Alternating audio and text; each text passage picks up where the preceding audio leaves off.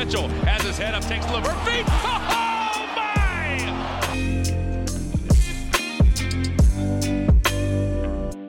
Bonjour à toutes et à tous et bienvenue pour l'épisode 14 de Beyond the Hoops, le podcast de QI Basket. Je suis Quentin et je serai votre hôte pour cet épisode. Et je ne suis pas tout seul évidemment, je suis accompagné de Ben. Salut Ben. Salut Quentin, salut tout le monde. Comment ça va après ce match euh, face aux Lakers euh Je m'y attendais un peu. hein, On est, on était vraiment, en, je vais pas dire en sous-effectif. hein, Il y avait beaucoup de, beaucoup de blessures. On était sur un, un run où les mecs jouaient 40 minutes par match. euh, fallait bien que ça craque à un moment. Donc euh, bon, malheureusement, c'était contre les, les Lakers, mais bon, c'est, c'était un peu, un peu prévisible. Et on est avec Benji aussi. Salut Benji, comment ça va? Hello, hello. Bah écoute, euh, ça va. Euh, en fait, j'ai- j'ai mon classico, moi, dans l'année. Mon classico, c'est le match entre les Brown James et les Knicks. Et en fait, l'avantage que j'ai dans ce match-là, c'est que globalement, peu importe qui gagne, je suis content. Bon, c'est pas tout à fait vrai parce qu'en fait, pendant le match, je me rends compte quand même que je veux surtout que les Browns gagnent. Mais, mais c'est à peu près vrai. Donc, euh, donc je suis content. Je me suis levé, tu vois, un dimanche. J'ai regardé mon petit classico. Normalement, ce soir, il y a Lyon-OM. Normalement, ça devrait moins bien se passer. Et, euh, et, et puis ça va. Et puis ça va.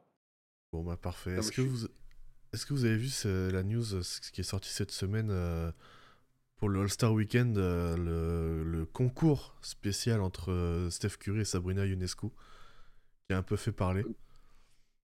Bah ouais, carrément, euh, carrément. On a vu passer ça. Ils vont faire un concours, si j'ai bien compris, c'est ils font un concours à 3 points et avec leurs règles quoi. Donc Curry il a des tailles 7 et il est à distance NBA, Unesco elle est taille 6 et elle est à distance euh, WNBA, Ouais, c'est ça. Alors j'ai vu dans un tweet que vu qu'il y avait, enfin elle a vu qu'il y avait des gens qui se plaignaient, elle allait tirer depuis la ligne euh, NBA, ce qui je pense, pas un problème pour elle, hein, vu que euh, c'est une, une excellente shooteuse. Pour ceux qui connaissent pas, elle a battu le record euh, la saison dernière euh, au concours à 3 points de, de WNBA, du coup, le record de, euh, de points sur le concours, euh, hommes et femmes confondus. Donc euh, ça va, euh, c'est une bonne shooteuse. Puis elle est super pote avec Curry, donc c'est vraiment euh, plus pour le divertissement que pour, euh, que pour euh, vraiment autre chose, quoi, pour prouver un truc. euh. Ouais, c'est je- exactement ce qu'on veut voir au All-Star Game. hein. Oui, Ouais, voilà. Et je vous conseille tous euh, d'aller voir la vidéo où elle bat le, le record euh, l'année dernière. C'est insensé. T'as l'impression, elle est. Enfin, c'est vraiment la définition d'être dans la, dans la zone, quoi. La, la- Elle rate pas un truc. C'est. Fran- Franchement, c'est c'est- c'est- c'est- c'est fou. Je crois qu'elle rate savoir deux ou trois shoots, quoi, grand max dans le. Dans Ouais, non, mais c'est une folie. hein. En plus, elle, elle tire tellement vite, mais c'est ahurissant. Savoir qu'au global, hein, les, les pourcentages en WNBA sont plus hauts que les pourcentages en NBA à 3 points. Alors j'avais regardé ça cet été, donc il me semble que ça doit toujours être le cas. hein. Je vais pas faire genre, je regarde la WNBA parce que c'est c'est pas vrai. Euh, mais euh, globalement, les pourcentages chez les femmes sont toujours un peu plus élevés que chez les hommes, avec une distance de 3 points qui est un peu plus proche, et surtout des défenses qui sont un peu moins euh, agressives, puis c'est un jeu un peu plus, un peu plus collectif, mais donc normalement ça peut être un- une vraie confrontation, et c'est rare de pouvoir mettre bah, des femmes et des hommes en confrontation directe dans un sport pour se dire euh, qui est le meilleur. C'est assez rare finalement, et je trouve ça fun euh, qu'on puisse avoir ça au All-Star Game quoi. Ouais, moi je trouve l'idée très juste- cool. Juste une question que j'ai pas, enfin, j'ai pas vue, c'est ils sont en même temps chacun d'un côté du terrain ou ils font comme un concours à trois points classique chacun leur tour? Je Ça aurait été pense, marrant qu'ils soient en même temps. ouais, je ça pense été que ça va être chacun en leur tour, mais ouais, en même temps, ça, serait très drôle. Et c'est une bonne idée même pour la finale du concours à 3 points.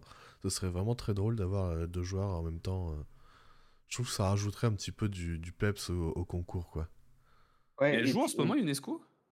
Euh, tu vois, non, je pense un truc qui la pourrait être, euh, euh, qui pourrait être drôle pour le, pour le concours à trois points, c'est euh, à la place de mettre en, en points, tu vois, tu leur dis, euh, ils se mettent chacun d'un côté, et il faut que vous rentiez chaque, chaque euh, cinq tirs dans chaque euh, angle pour passer à l'étape suivante. Et celui Ah qui a mis le plus vite ces cinq de chaque endroit a gagné, tu vois. Ah, c'est marrant, Ça, pas ça mal. pourrait être vraiment, vraiment Ouais. cool. T'as la pression du t'es obligé de les rentrer. euh. Bah ouais, c'est ça, pour pas passer juste au step tu- suivant, il faut que tu en Ouais. rentres 5, quoi. Ouais, c'est pas mal, c'est pas mal comme idée. euh, On soumettra à Adam Silver. Mais n'empêche, Oui. ce, qui, ce, qui serait, ce qui aurait pu être intéressant, c'est qu'ils le fassent au, au All-Star Game des femmes de l'été. Pour le coup, ça aurait mis un vrai coup de projecteur sur. Il y en a, il y en a bien, hein, je dis pas une connerie. Ah ouais, ouais, il y Ah ouais, en a bien. Ça aurait pu mettre, tu vois, un vrai coup de projecteur sur, euh, Bah justement, sur la WNBA, sur le fait que c'est sérieux, puis tu vois, si elle le bat pendant ce moment-là et tout, c'est. c'est, c'est- je trouve que c'est c'est marrant quoi. J'essaie juste de regarder rapidement à combien elle tournait l'année dernière à 3 points. Je vais vous dire ça tout de suite. Elle était à 17 points de moyenne et elle tournait à 45% à 3 points. Je croyais que tu allais dire 17%. Je me suis dit, putain. Non, non, non. Non, non. Pas Elle, tournait à 45%. Donc, euh, c'est énorme. Sur, quel volume Eh ben, euh, elle en prenait 8 par match. Ouais, ce qui est quand même un volume euh, très conséquent. Encore plus en WNBA Ouais. parce que ça tire un peu moins 3 points, mais euh, c'est. c'est- Elle a ouais, un 90% volume, dans ses francs. Et sachant qu'elle a fait un gros saut d'efficacité parce qu'elle a fait 35, 32, 33 et 45 sur ces 4 années. Euh, mais voilà, Je- c'est une des meilleures joueuses WNBA. Et puis on sait, c'est shooteuse en série. Quoi. Euh, gros programme aujourd'hui. Comme vous l'avez vu dans le titre, on va parler du All-Star Game et des sélections, euh, notamment des, euh, des remplaçants. Et puis on fera un, disons un, état des lieux des 10 années d'Adam Silver dans la ligue, sans aller forcément dans tous les détails, mais on abordera une bonne partie de ce qui a pu se passer sur ces 10 dernières années et sur ses décisions. Et puis, euh, et puis voilà.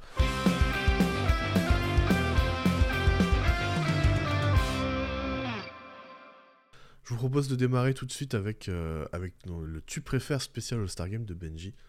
Euh, je vais vous citer quand même avant tout euh, les remplaçants qui ont été sélectionnés. Donc à l'Est, on a Bam Adebayo, Paulo Banquero, Jalen Brown, Jalen Brunson, Tyrese Maxey, Donovan Mitchell et Julius Randle. Et à l'Ouest, on a Devin Booker, Stephen Curry, Anthony Davis, Anthony Edwards, Paul George, Kawhi Leonard et Carl Anthony Towns. Benji, je te laisse démarrer. Ouais, peut-être qu'on peut juste dire pourquoi on voulait faire ça, parce qu'on s'est dit que c'était sympa de parler du All-Star Game, qu'il y a eu pas mal de débats et qu'il y a toujours pas mal de débats autour de qui est pris. Et on s'est dit euh, que ça pouvait être marrant de, de le faire sous cet angle-là pour vous parler du All-Star Game et de vous faire effectivement des petits tu préfères avec des trios. Il y a un quatuor, trois trios et un quatuor. Jusqu'à, juste avant qu'on démarre, les mecs, vous avez vu quand même que Doc Rivers euh, va être le coach euh, de l'équipe de l'Est quand même. Ça, c'est a- vraiment le, le- le timing trop drôle du coup du, euh, de la sélection des coachs. euh, parce que du coup, pour rappeler, euh, c'est le coach du premier de chaque conférence qui vient coacher All-Star Game. Sauf que il peut pas l'être deux ans de suite. Donc Joe Mazzulla, qui était l'année dernière, peut pas l'être cette année. Donc le deuxième, c'est les Bucks et c'est Doc Rivers du coup.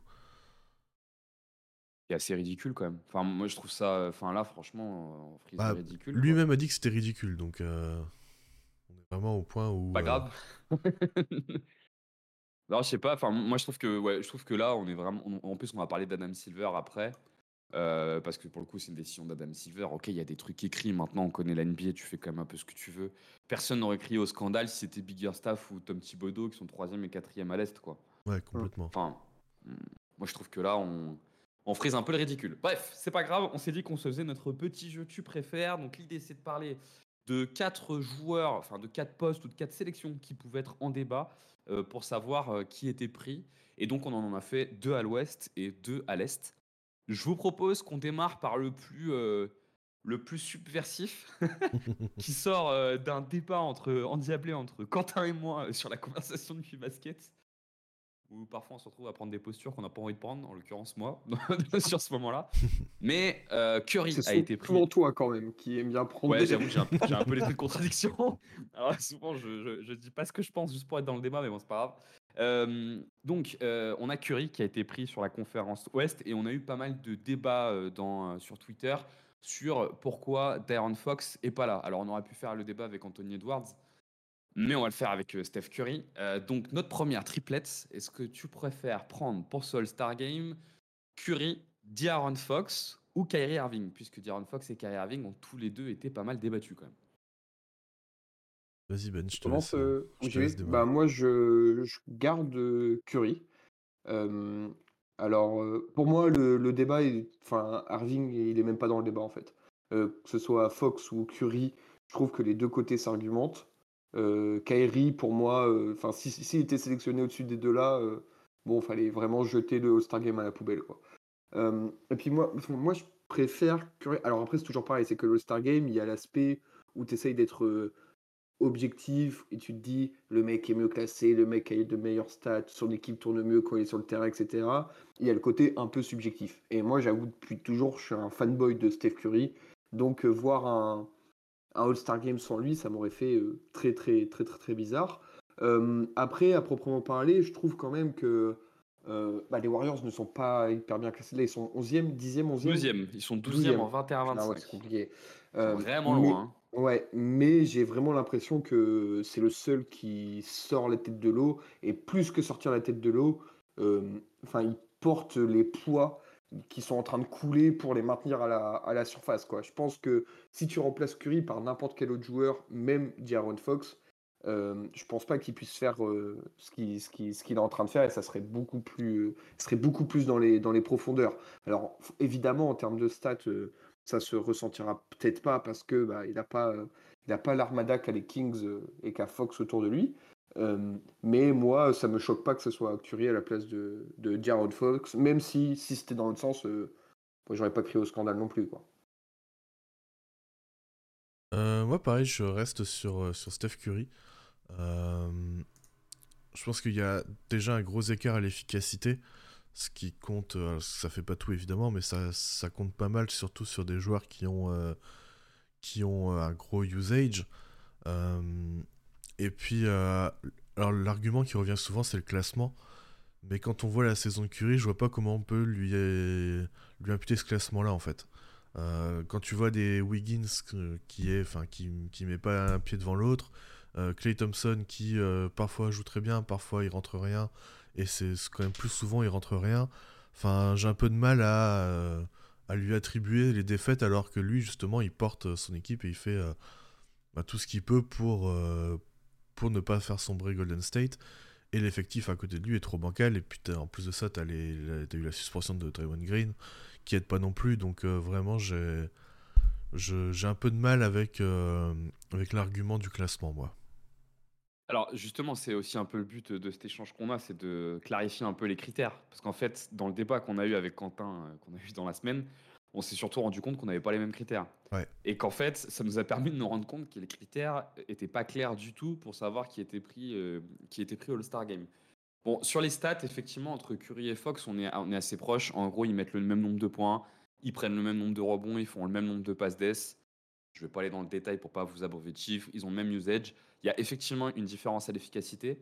On a pris à chaque fois le TS+, donc le True Shooting+, qui vous permet de vous dire, en gros, si vous êtes à 100 sur True Shooting+, et vous êtes à la moyenne NBA. Curry, il est 8% au-dessus de la moyenne NBA sur le true shooting. Et Fox, il est à moins 1. Donc effectivement, il y, a un, gap quand même euh, significatif. Sachant que moi, je trouve que Jaron Fox est un bien, bien meilleur défenseur euh, que Steph Curry, même si je trouve que Steph Curry n'est pas mauvais. Mais aujourd'hui, c'est presque le premier défenseur extérieur avec Harrison Barnes euh, des, Kings. Il est vraiment très impliqué. Et ils ont à peu près le même on-off net rating. Donc on a regardé ça aussi, de se dire quand ils sont sur le terrain, pas sur le terrain, euh, de combien tu prends de bump en net rating ou de combien tu descends. En l'occurrence, ils sont tous les deux à entre 3,5 et 4. Donc en gros, quand ils sont sur le terrain, leur équipe euh, a un net rating qui monte de 3,5. Moi, je trouve que le débat est intéressant parce qu'il me semble que dans un cas où en fait, OK, Curry est plus efficace, Fox, il est pas non, c'est pas non plus la catastrophe et c'est lui qui récupère, bon, c'est un peu le cas de Curry aussi, tous les shoots casse-gueule de Sacramento. Bon, c'est aussi le cas de Curry. Euh, c'est aussi le cas de Curry et on connaît Curry, bon, son efficacité incroyable. Mais bon, tu vois, c'est plus ou moins compensé par la défense. Pour moi, en fait, ce cas-là montre à quel point le premier critère, c'est la popularité. Parce que, en fait, pour moi, sur Curry Fox, enfin, le premier critère qui fait que Curry est devant, c'est la popularité. Bah, sauf que vu que c'est les coachs qui ont voté, je pense pas qu'ils soient aussi biaisés que les journalistes, par exemple. Je pense qu'ils ont, je pense qu'ils ont quand même encore un biais de euh, bah, l'habitude, Curie, on sait qu'il est très fort, tout ça. Donc, donc oui, il y a, probablement un biais de d'habitude, on va dire. Mais, euh, mais ça n'empêche pas que je pense que la saison de Curie est au-dessus de celle de Fox. je suis d'accord avec Quentin, c'est pas forcément un biais de popularité, c'est un biais de, je trouve, enfin de récurrence du gars, quoi. C'est, tu as, tellement l'habitude de le, de le, voir. Il fait une saison qui n'est pas dans ses standards enfin, MVP, mais qui est quand même de très bon calibre. Donc automatiquement, tu le mets en direct sur ta, sur, sur ta feuille sans forcément, forcément réfléchir à l'exclure, tu vois.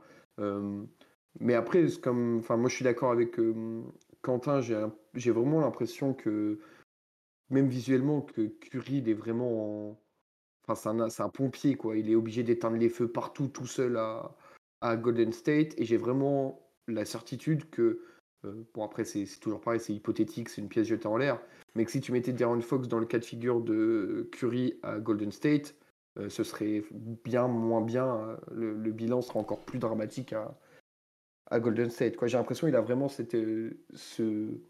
En fait, pour le All-Star Game, il y a aussi cet aspect euh, euh, aura du gars. Et c'est vrai qu'il a cette aura de sauver tout le monde, euh, de porter tout le monde, que n'a peut-être pas De'Aaron Fox. En l'occurrence, il ne le fait pas cette saison, puisqu'ils sont 12e. Oui, mais vois, je comprends cet argument s'ils sont oui, euh, non, mais même. 8e, euh, mais ils sont 12e. 12e, Oui, mais je pense, loin. après, quand on voit que- à quel point, de 1, c'est serré l'Est, euh, l'Ouest, et de 2, euh, je pense vraiment que là, la- la- autour de lui, c'est tellement dramatique que si tu changes Curry par n'importe quel autre gars, c'est plus 12e qui sont, c'est ils jouent avec les Spurs, quoi. Alors, ça dépend par qui tu le remplaces, mais Darren Fox a quand même un peu ce rôle de pompier aussi. hein. C'est quand même lui qui a Ouais, le mais rôle c'est quand même bien plus huilé, j'ai l'impression, tu vois. Mais oui, mais ils sont cinquième. Ils sont Oui, cinquième. suis, je suis d'accord. ça se traduit, tu vois. Et pour le Ouais. coup, lui, son impact dans la cinquième place, et il est énorme. C'est, je crois qu'il est deuxième au nombre de points marqués au quatrième quart-temps. J'avais regardé il y a 10 jours. Ça doit toujours être le cas. Il a toujours cette efficacité incroyable dans les quatrièmes quart-temps. Et Fox, c'est le gars. On avait donné cet argument un peu en début de saison sur la comparaison avec Tyrese Liberton. Moi, je trouve que la particularité de Darren Fox, c'est sa capacité à un moment donné à prendre contrôle du match par le scoring. Et il, il sauve souvent les Kings là-dessus. hein. Euh, où pendant, euh, tu vois, 10 minutes, il va être injouable. En plus, il a rajouté cette année le pull-up à 3 points. Enfin, il va être injouable et il va faire que les, enfin, il- que les Kings gagnent des matchs. Mm. Curry a une importance énorme. Mais les Warriors gagnent pas de match. Et pour moi, quand tu es au même niveau, tu vois, quand tu es en gros, euh, que tu poses les arguments, que tu dis, ouais, en gros, c'est à peu près pareil.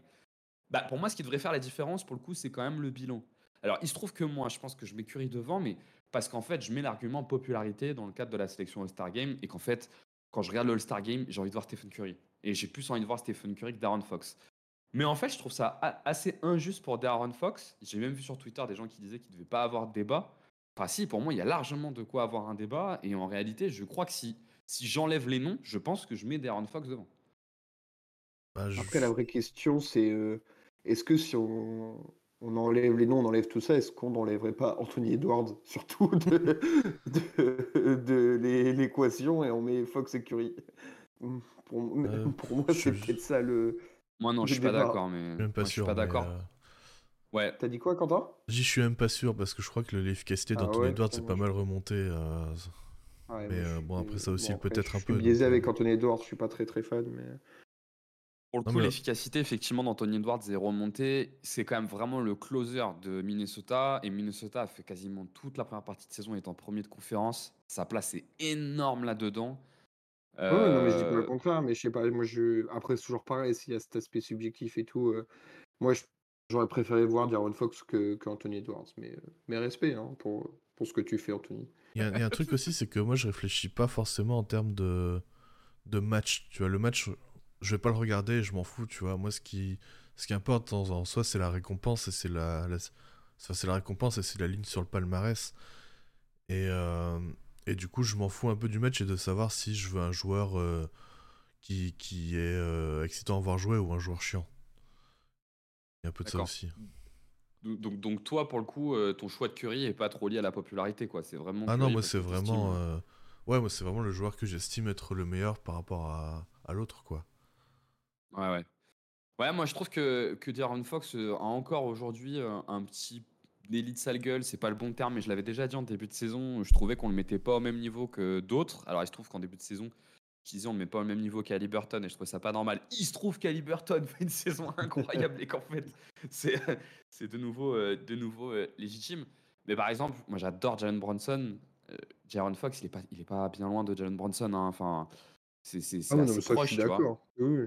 C'est c'est assez proche, d'accord, il est peut-être même devant. Et ouais, je, je crois que je, si on parle de mérite, je crois que Fox, pour moi, mérite plus que Curry d'y être. Euh, quand même. Donc je pense que je mettrais Fox devant Curry. Et pour le cas de Kyrie Irving, il est quand même assez intéressant parce qu'en fait, d'un point de vue statistique, il est comme les deux autres. hein. Il, est juste à, il est juste à deux points de moins. Par contre, c'est le quasiment meilleur passeur des trois.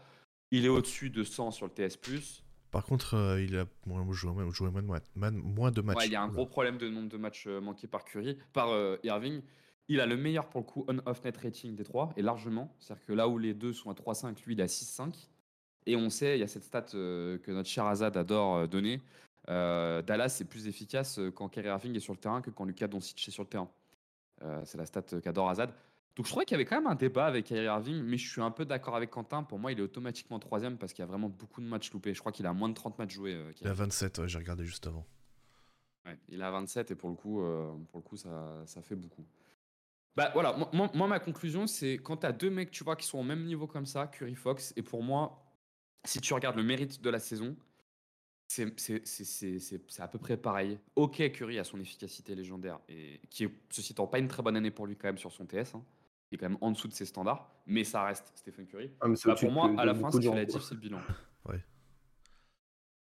Une mauvaise Moi, fin, saison de Curry, c'est mieux que des très bonnes saisons de beaucoup de gens. Et euh, oui, bah après, moi je te dis que, enfin, comme j'ai dit, ça, c'est pas du tout le la, la sélection qui me choque le plus. C'est pas le, débat qui me qui me marque, euh, marque, enfin pas le débat entre nous, mais euh, que ça soit l'un ou l'autre, euh, moi ça m'aurait, ça me dérangeait pas. Donc peu importe, je suis, content qu'il soit qu'il soit là, Curry. Après, s'il y a un, blessé, que je ne souhaite pas, hein, mais s'il y a un blessé et que c'est Fox qui le remplace, moi je serais très heureux aussi, ça me, ça me dérange pas. Oui, complètement. Ok, donc Alors- euh, vous faites, mais comme à la fin on se fait un classement, c'était un tu préfères. Moi, je, allez, moi je me mouille, je dis Fox en 1, Curry en 2, Irving en 3. On va être Curry, Fox, Irving. Ouais, pareil. Quentin, pareil. Ok, donc première, euh, première étape, on va se dire que les votants ont eu raison. On est d'accord, c'est Steph Curry qui devait être, euh, qui devait être euh, All-Star Game. Notre deuxième débat, au début on en avait mis trois, puis finalement on s'est- on en a rajouté un quatrième parce qu'en fait il est complètement sous les radars. Alors qu'en fait euh, sa saison est respectable. On a eu le pic de Carl Anthony Towns, euh, les gars.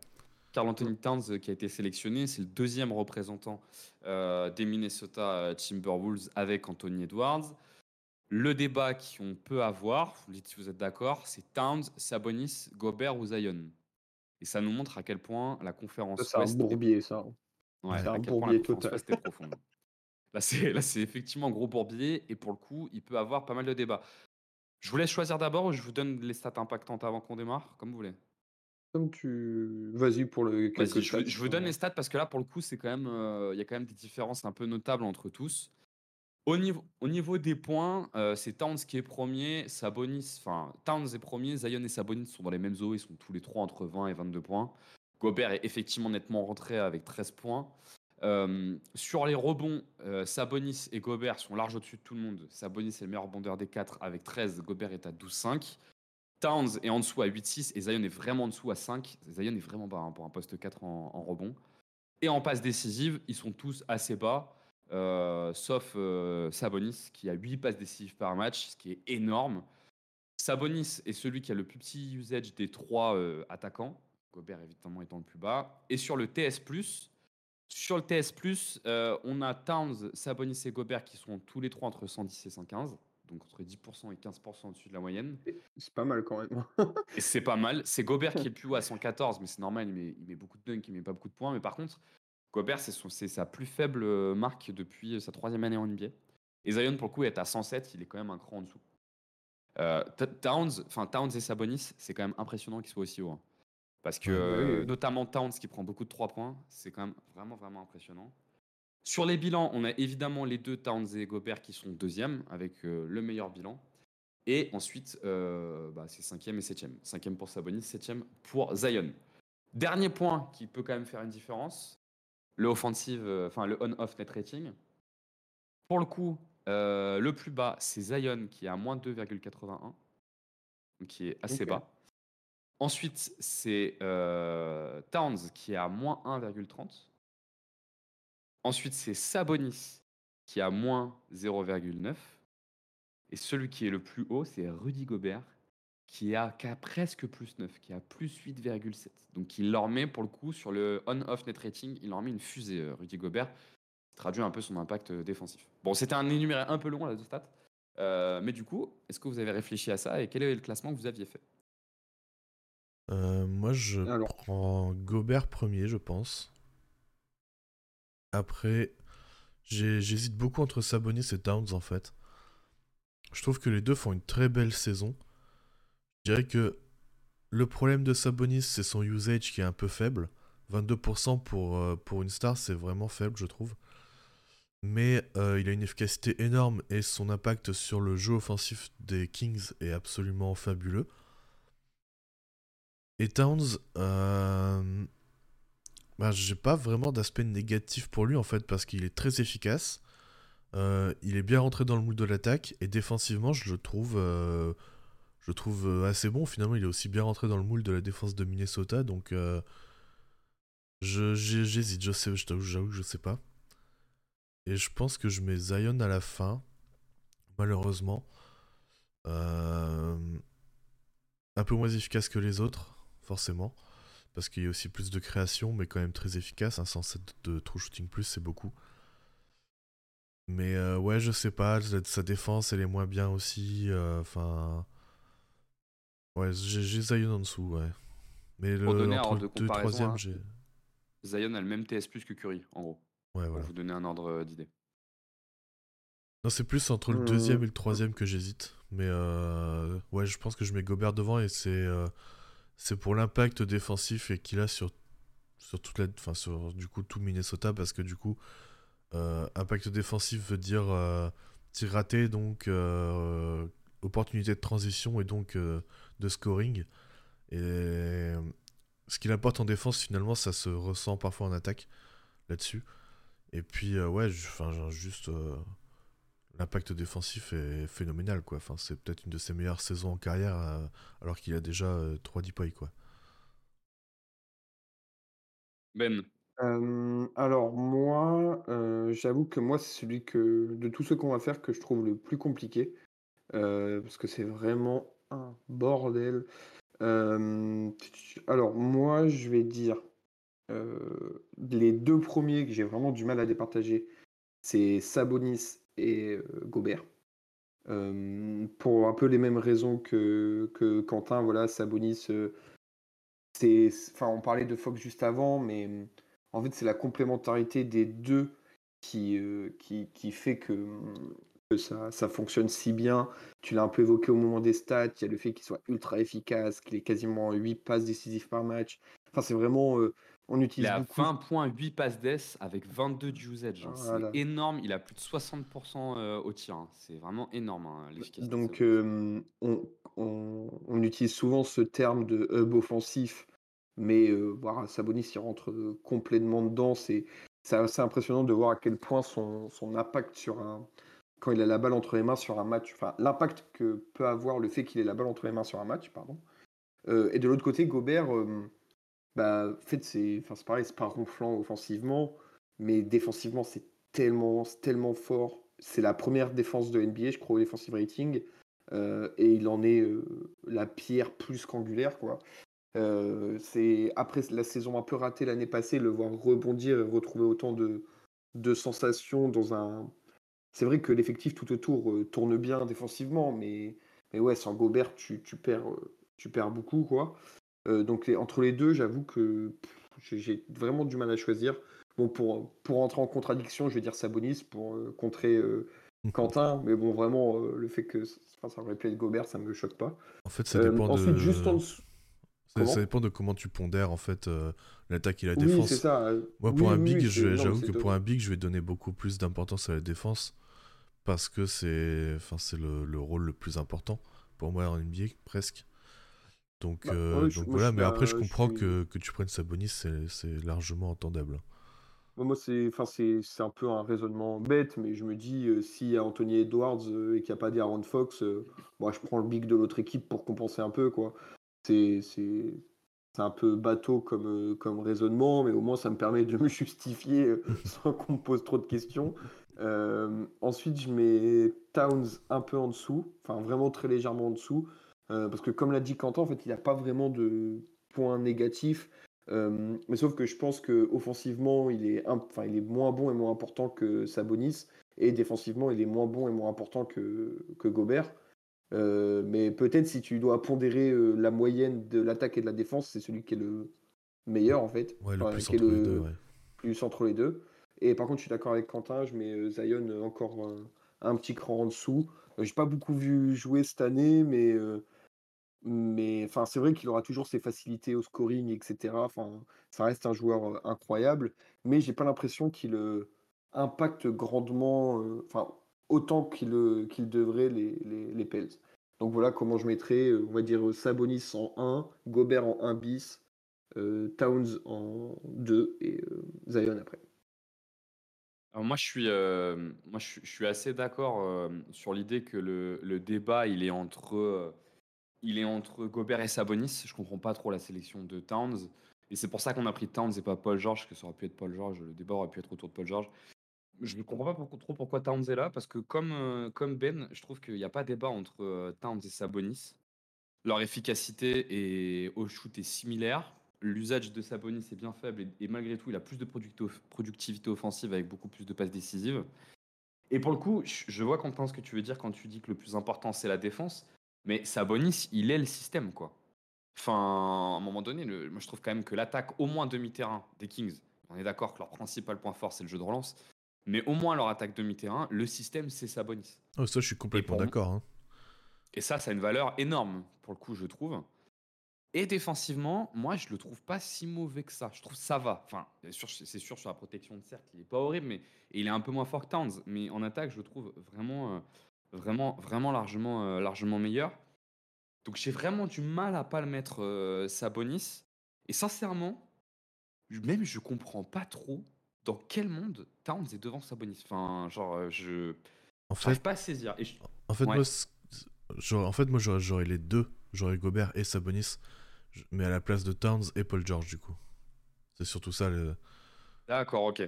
Ouais, moi je suis assez d'accord avec toi, Quentin. Alors toi, t'aurais mis Towns et Gobert ou Towns et Sabonis, t'as dit euh euh, Gobert et Sabonis. Ah d'accord. Gobert, Gobert Sabonis je à suis- la place de Paul George Towns. Je suis un peu d'accord, ouais. Moi, je suis d'accord sur l'idée qu'en tout cas, le débat, il doit être entre euh, Gobert et Sabonis, en tout cas sur ce poste-là. Et je, je comprends l'idée de se dire qu'il aurait dû être devant, euh, devant Paul George. Zion, pour moi, c'est quand même, euh, c'est quand même un cran, euh, un cran en dessous. Mais en fait, c'était assez important de. Excuse-moi de te, te couper, mais Zion, on en a parlé un peu. Parce que c'est vrai, autant les débats sur Gobert, Sabonis, Towns, Paul George, on les a beaucoup vus euh, euh, partout sur Internet euh, ces dernières 48-72 heures. Autant Zion, le nom, il n'est pas du tout remonté alors qu'il fait une saison plus qu'honorable dans une équipe qui est septième de conférence. C'est alors qu'en plus, c'est un. Un énorme nom de, de, la ligue, quoi. C'est une superstar, etc. Donc c'est pour ça qu'on s'est dit que c'était important de le, de le mettre parce que bah, c'est bizarre qu'il passe autant sous les radars, quoi. Puis il joue, quoi. Il a raté qu'une dizaine de matchs. hein, Oui, donc, euh, c'est notable, quand C'est même. Quoi. important. Non, mais pour le coup, là, on est, on est, on est encore une fois un peu dans le concours de popularité où, où tu joues, c'est important. Les Pels, c'est une équipe anonyme en NBA. Enfin, Ouais, mais les Towns. euh, Oh, mais ils sont deuxième. Ouais, mais pour le coup, ils sont deuxième. Oui. Donc le fait d'avoir Ouais, été ouais, premier, deuxième, tu vois, ça, ça compte quand même pas mal. ouais, je suis d'accord. Mais tu vois, pour moi, Fox et Sabonis, c'est un peu pareil. Tu vois, c'est qu'ils Bah sont à oui. Sacramento, c'est moins anonyme que, euh, que les Pels, hein, Sacramento. Mais c'est un peu pour ça qu'ils y sont pas. Donc moi, je pense qu'en tout cas, si je devais choisir entre eux tous, j'aurais un peu la même logique que Ben en me disant, s'il n'y a pas Fox, je prends Sabonis parce que je trouve ça pas normal qu'il n'y ait pas un mec des Kings. Et que la NBA a souvent raisonné comme ça quand même, hein, de se dire Bah oui, euh, il faut qu'il y ait dans les gens bien classés euh, des joueurs. Et si Fox y est à la place de Curry, je prends euh, Gobert. Je pense. Mais par contre, Towns, jamais je le mets. Mais Comme il faut enfin, décider et que c'est Curry qui y est, et ben je dis Sabonis. j'ai pas les stats sous les yeux, mais ça. Enfin, ils sont combien de conférences? Cinquième, là, les Kings? Ils Ouais. sont cinquième en 29-19, ouais. Ça doit pas être euh, hyper souvent qu'il y ait aucun, aucun All-Star dans une équipe qui est cinquième avec autant de, de victoires. hein. Parce que, comme tu dis, d'habitude, au moins les 5-6 premiers, ils prennent un gars de, de, de chaque équipe pour, euh, pour un peu récompenser tout le monde. C'est vrai que ça me. Enfin, c'est pas, c'est pas très très souvent. Même nous, quand on était dégueulasse à New York, ils prenaient Randall pour récompenser un peu le le- l'équipe. Donc je me dis, tu vois, ça doit pas être si souvent qu'un gars est. Enfin, qu'une équipe est pas récompensée comme ça. Ouais. Ouais, l'autre équipe de la conférence Ouest qui a personne du top 8, c'est les Pels. Du coup. Ouais. Et ils sont un, cran, un petit cran en dessous quand même. Ils sont en 28-21 et les Kings sont en 29-19. Ah ouais Donc, ah, putain, euh, pas tant que ça. hein. Mais, Putain, par contre, ils sont- 7ème. Ah, Les Pels, je je mais peux tu vois, c'est regarder- la- pas dû regarder une seule fois cette saison. Ils sont pas mauvais. C'est là que tu vois aussi un peu les limites du classement. C'est que finalement, euh, Ouais. T'as Ouais, ouais, des ça équipes le qui lundi jouent soir ou le à. mercredi soir, euh, c'est pas le même truc, quoi. Ouais, voilà, t'as deux places de différence, mais t'as t'as peut-être une victoire d'écart. une Enfin, là, il y a 1,5 match entre les, les Kings et les Pels, tu vois. C'est c'est pas énorme, quoi. C'est enfin, c'est même rien du tout, Oui. tu vois. Donc, euh, Ce qui ne vaut pas pour le débat euh, Curry Fox, pour le coup. Oh, là, il y a un ah gros, bah, gros là, il y a écart. un gros écart, oui. Là, il y a un très gros écart pour le coup. Mais euh, ok, donc Quentin, toi, t'aurais pris Gobert. Euh, il me semble que Ben t'a dit que t'aurais pris Sabonis. Ouais, Et moi, j'ai dit que j'aurais pris Sabonis euh, aussi, euh, parce que Curry a été pris au final et qu'il n'y a pas D'Aaron Fox et que enfin, je comprends pas comment il peut pas avoir un mec des, des Kings All-Star Game cette année. Enfin, je, ça me paraît inacceptable. Euh, Il y, il y avait d'autres débats possibles effectivement autour de Paul George. On l'a pas fait parce que parce qu'on s'est dit que Towns était plus en discussion que Paul George. Euh, mais effectivement, euh, on aurait pu débattre euh, de est-ce que vraiment Paul George est devant Sabonis ou Gobert. euh, c'est quand même, euh, quand même assez débattable. En fait, je trouve que je trouve qu'à l'Ouest, tout le monde a une candidature viable en fait. Enfin, tous ceux qui ont été sélectionnés, pour moi, c'est viable. Même Towns, tu vois. Je, enfin, il fait une saison de fou, donc euh, je, je comprends sa sélection, même si je j'aurais pas forcément mis quoi. Tu vois, entre Towns et Sabonis, t'as quand même un mec, sont- deux attaquants. Sabonis, c'est euh, le système un peu des Kings. Alors, je fais des comparaisons maladroites. Mais Towns, pour moi, c'est le troisième meilleur joueur de son équipe, pas en attaque, hein, au global, tu vois. Genre, genre, j'ai du mal à me dire que je mets devant un mec qui est le troisième meilleur joueur de son équipe par rapport à un mec qui, certes, euh, il y a les deux côtés du terrain qui comptent d'un côté et de l'autre côté, je mets que l'attaque. Et, et- et de- en face, un mec qui est le système presque, quoi, tu vois. Bah, qu- quand on réfléchit comme ça, euh, Paul George, c'est le troisième meilleur joueur de son équipe aussi. Hein. Ah, j'aurais du mal à le mettre troisième. Moi, je le mettrais quand même deuxième. James Harden fait une grosse Devant saison. je- Ouais, quand même. Moi, je mettrais quand même Paul Ah George ouais, devant. C'est le premier défenseur euh, Ouais, de son équipe. Et en attaque, je crois que c'est celui qui a le plus gros volume de tir. hein. Il me semble. J'avais regardé. Faut regarder dans le Ouais, détail. Peut-être, mais je sais pas, j'ai vraiment. Enfin, en tout cas, visuellement, ça, ça, il ressemble à une troisième option. quoi, C'est pour ça. Ouais, je vois ce que tu veux dire. les stats. hein. Je crois Ouais, que usage, deuxième, il est à peu même. près kiff kiff avec euh, Kawhi et euh, Ah. Harden est un peu en dessous. Bah, visu- Visuellement, on a l'impression qu'il est beaucoup moins. C'est parce que Harden Harden porte choisit un beaucoup peu la ses balle. matchs. Ouais. Ouais, Il y a des matchs balle, où donc, Harden euh, va. Ouais, il y a des matchs où il va beaucoup porter. Effectivement, il porte beaucoup la balle. Et puis il y a des matchs où il va être très productif et il y en a d'autres. Harden a sorti pas mal de matchs cette saison où il est à Ok. 8 points ou 6 points. euh, Et du coup, ça, ça, ça baisse un peu. Enfin, ça dépend pas mal des rencontres. On passe sur le troisième, les gars même que- Pardon. Enfin, Harden, Harden n'a pas été dans une seule discussion All-Star. Ouais. C'est dire le niveau de, de, de l'Ouest, quoi. C'est que c'est, enfin, c'est normal qu'il y soit pas, mais que pour un mec comme Harden, qui est maintenant, enfin, qui sont troisième ou quatrième et qui joue, enfin, qui est, qui est bon, qui soit même pas dans la discussion, c'est se dire à quel point le niveau est haut, quoi. Ouais. C'est pour ça qu'il faut Après, arrêter je- le système de conférence, hein, d'ailleurs. Mais ça, Ouais, mais je suis pas sûr qu'il aurait été dans la discussion à l'Est, euh, Harden, en faisant la même saison. Que même à Ah, l'Est. c'est, euh, impossible à, impossible à comparer parce qu'il est maintenant, là, il a été intégré dans un système où il y avait deux autres stars avec lui, donc je pense que c'est difficile à comparer. Mais ce que je veux dire, c'est que qu'un joueur du- de son calibre ne soit même pas, ne serait-ce que évoqué, c'est, dire le, le- le- le niveau, quoi. Alors oui, même s'il était rentré dans la discussion, jamais il aurait été pris. Mais euh, enfin, j'ai vu personne euh, crier pour euh, pour Harden, quoi. À part notre frère James Harden FR. Mais euh, Ah. Euh, ouais, je, je- je- ce que je veux dire, c'est qu'en faisant la même saison qu'il fait, s'il était à l'Est, je pense pas qu'il aurait, euh, je pense pas qu'il aurait été euh, dans le débat euh, avec euh, les deux qui sont, euh, qui ont été sélectionnés à l'Est sur le, Ouais, le backcourt. C'est ça que je je veux sais dire. pas. ouais. Ah ouais, Euh, je regarde juste un truc d'ailleurs. Je veux juste voir un truc. euh, je regarde après. Damien Lillard, il a été pris ou pas? Bah oui, Titulaire, il est ouais. titulaire. Oui, oui, il est. titu- Ah oui, il est titulaire, Damien Lillard. Mais Ah ça, bah c'est oui. ça, c'est la popularité parce que du coup, il a été voté par les fans. Parce que je me disais, c'est Oh, trop, je l'ai ben, oublié dans le débat euh, qui va suivre, mais en fait, euh, il est titulaire. Non, donc C'est pour non, ça que je l'avais pas vu Bah oui, en c'est ça le problème. c'est ça qui a, Le- tout, qui a tout gêné de, Ouais. le, truc à l'ouest- l'Est. Donc, en synthèse, sur cette conférence Ouest, Ben et Quentin, vous auriez pris Curry.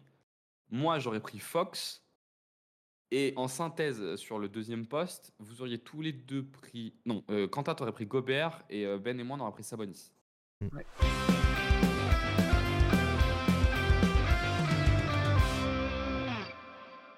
Alors, ensuite, on passe sur la conférence Est, la conférence des gros nullards, là. Euh, du- bande de bras cassés. La, la- le- la différence de niveau entre les deux conférences, c'est quand même du grand ici. Quand tu prends Banquero, Randle va sûrement sauter. Mais... Bah non, il a sa sélection, c'est juste qu'il joue pas, quoi. Oui, mais il va sûrement être remplacé. Vu qu'il est Oui, blessé, c'est pas, dit qu'il joue. Moi, je... Premier débat. Moi, ça, ça m'importe que même s'il est blessé, il est All-Star. Parce qu'on a eu Porzingis All-Star avec les croisés. C'était notre premier All-Star depuis je sais pas combien de temps. Donc, euh, c'est important qu'il ait son étoile de, d'All-Star. Alors justement, en parlant de, des All-Star backcourt, sur le backcourt, on a deux joueurs qui ont été pris, c'est Jalen Brunson et Therese Maxi. On s'est dit qu'autour de Jalen Brunson, il n'y avait pas de débat. Hein. Je pense qu'il n'y a aucun débat autour de Jalen Brunson. Par contre, peut-être il y en a un autour de Therese Maxi, euh, qui a été sélectionné, qui va honorer sa, sa première sélection. La triplette, c'est Therese Maxi, euh, Jimmy Butler et Trey Young. Et celui-ci, moi je trouve que c'est un débat qui est euh, assez, euh, assez intéressant. Je vous donnerai les stats après. Dites-moi là juste rapidement quel classement vous auriez fait vous? Hmm, Instinctivement, je pense que j'aurais mis Young premier, Alors moi, peut-être que je suis deuxième et Butler 3. Moi, peut-être que je Mais suis bon, biaisé. euh, c'est pareil, c'est euh, c'était un peu au doigt mouillé, euh, pièce en l'air, et puis peut-être que dans une semaine, euh, j'ai un classement inverse. hein. Mais là, de tête, comme ça, je mettrais Trae Young 1, Maxé 2, enfin, Trae Young 1 et Maxé Butler, euh, on va dire vraiment kiff-kiff, quoi. Alors moi, je suis peut-être un peu biaisé. Est-ce que je mettrais Butler premier? Je sais pas. Ce qui est sûr, Ouais, c'est que c'est. Vas-y, assume jusqu'au bout, il a pas de souci. Non, en fait, tu vois, tu me demandes pour, euh, pour euh, globalement, je prendrais Butler, c'est sûr. Maintenant, si tu prends en compte la saison, tout ça, où Butler, en début de saison, il a quand même euh, mis un, deux mois les couilles avant un peu. de. Ouais, il Pour le coup, il s'est vraiment branlé les couilles et il a pas été bon, tu vois. Alors que sur les Ouais, saisons précédentes, en début de saison, il jouait tranquille, mais il était bon. Là, il était vraiment pas très bon, malgré son efficacité qui est quand même bonne. Euh, je crois qu'il a sa moins bonne efficacité au cercle depuis euh, plusieurs saisons, par exemple. Ce genre de truc, donc, euh, donc voilà. Et puis c'est celui qui a le moins haut usage aussi. Après, c'est largement le meilleur défenseur. Ça compte quand même. Oui. Mais du coup, disons que j'aurais mis, j'aurais mis, je pense, Trey Young en premier, Maxi deuxième et Butler troisième. Même si je pense que Butler, au final, est le meilleur joueur des trois. Je suis d'accord aussi, par contre. classement Oui. Ben. T'as le même classement que Ben. Alors juste du Ouais. coup, j'en profite pour faire un petit peu les stats. Tyrese Maxi et Trey Young sont euh, tous les deux autour des 27 points. Euh, par contre, Trey Young est le, largement le meilleur passeur. Il a 11 passes décisives par match, là où Tyrese Maxi est à 6. Sur le usage, euh, Trey Young, Trey Young, il est quand même en 27 points, 11 passes d'ess en étant à 30 de usage. hein. Il n'est pas à 40 Ah, non plus. Quoi. Enfin, tu vois, c'est quand même assez impressionnant. Indécent, sur- Young. Ouais, c'est assez indécent. Sur le TS, Maxi est légèrement devant Trion. Trion est à 100, Maxi est à 101. Euh, donc il n'y a pas trop de différences qui se font. Donc les deux sont très productifs quand même en attaque.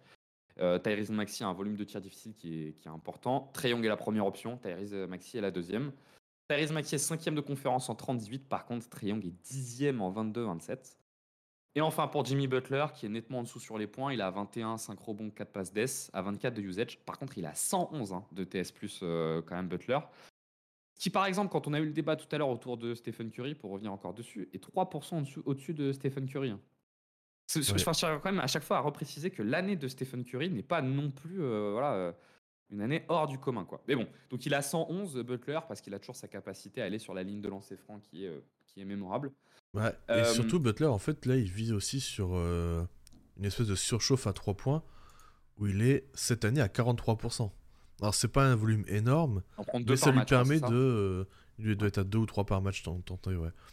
Et ça, en fait, ça lui permet juste de, de maintenir un true shooting plus euh, très élevé, alors que, par exemple, sur, euh, sur, euh, euh, au cercle, il est à 63%, c'est sa pire marque depuis, euh, depuis ses 10 matchs à Minnesota avant, son, avant son trade, quoi.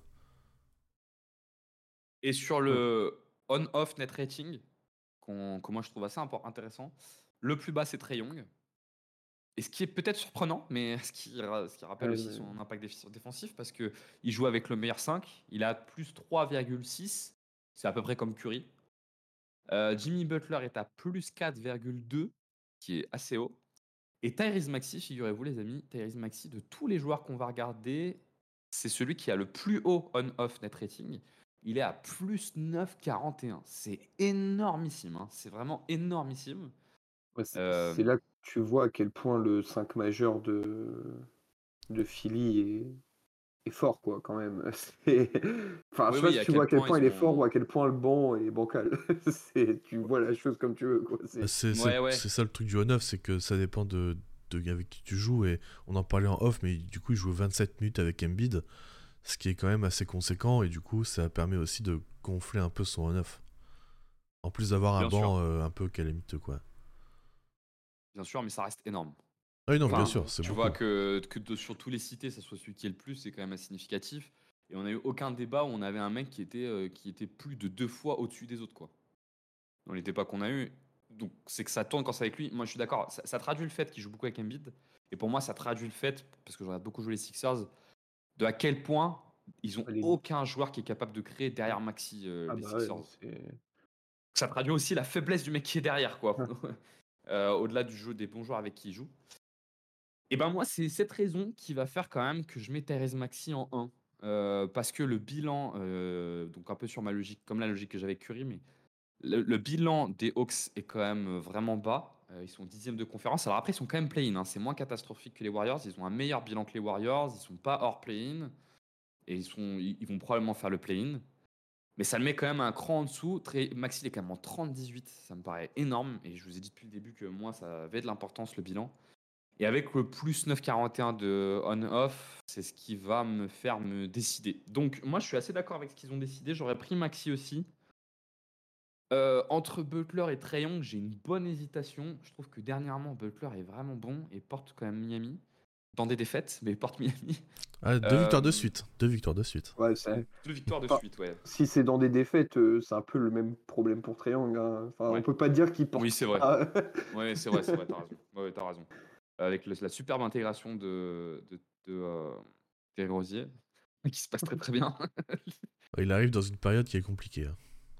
Ouais, ouais, ouais. Non, mais ouais, faire un bon match quand même. Bon, ça, Bah. devrait le faire. Ça a l'air d'être le joueur le plus intelligent de la NBA. Ça devrait pouvoir s'intégrer à un moment en plus. Ah ouais, disons qu'il est en sous-chauffe. euh, Enfin, il est vraiment. euh, il, est, il est en call zone.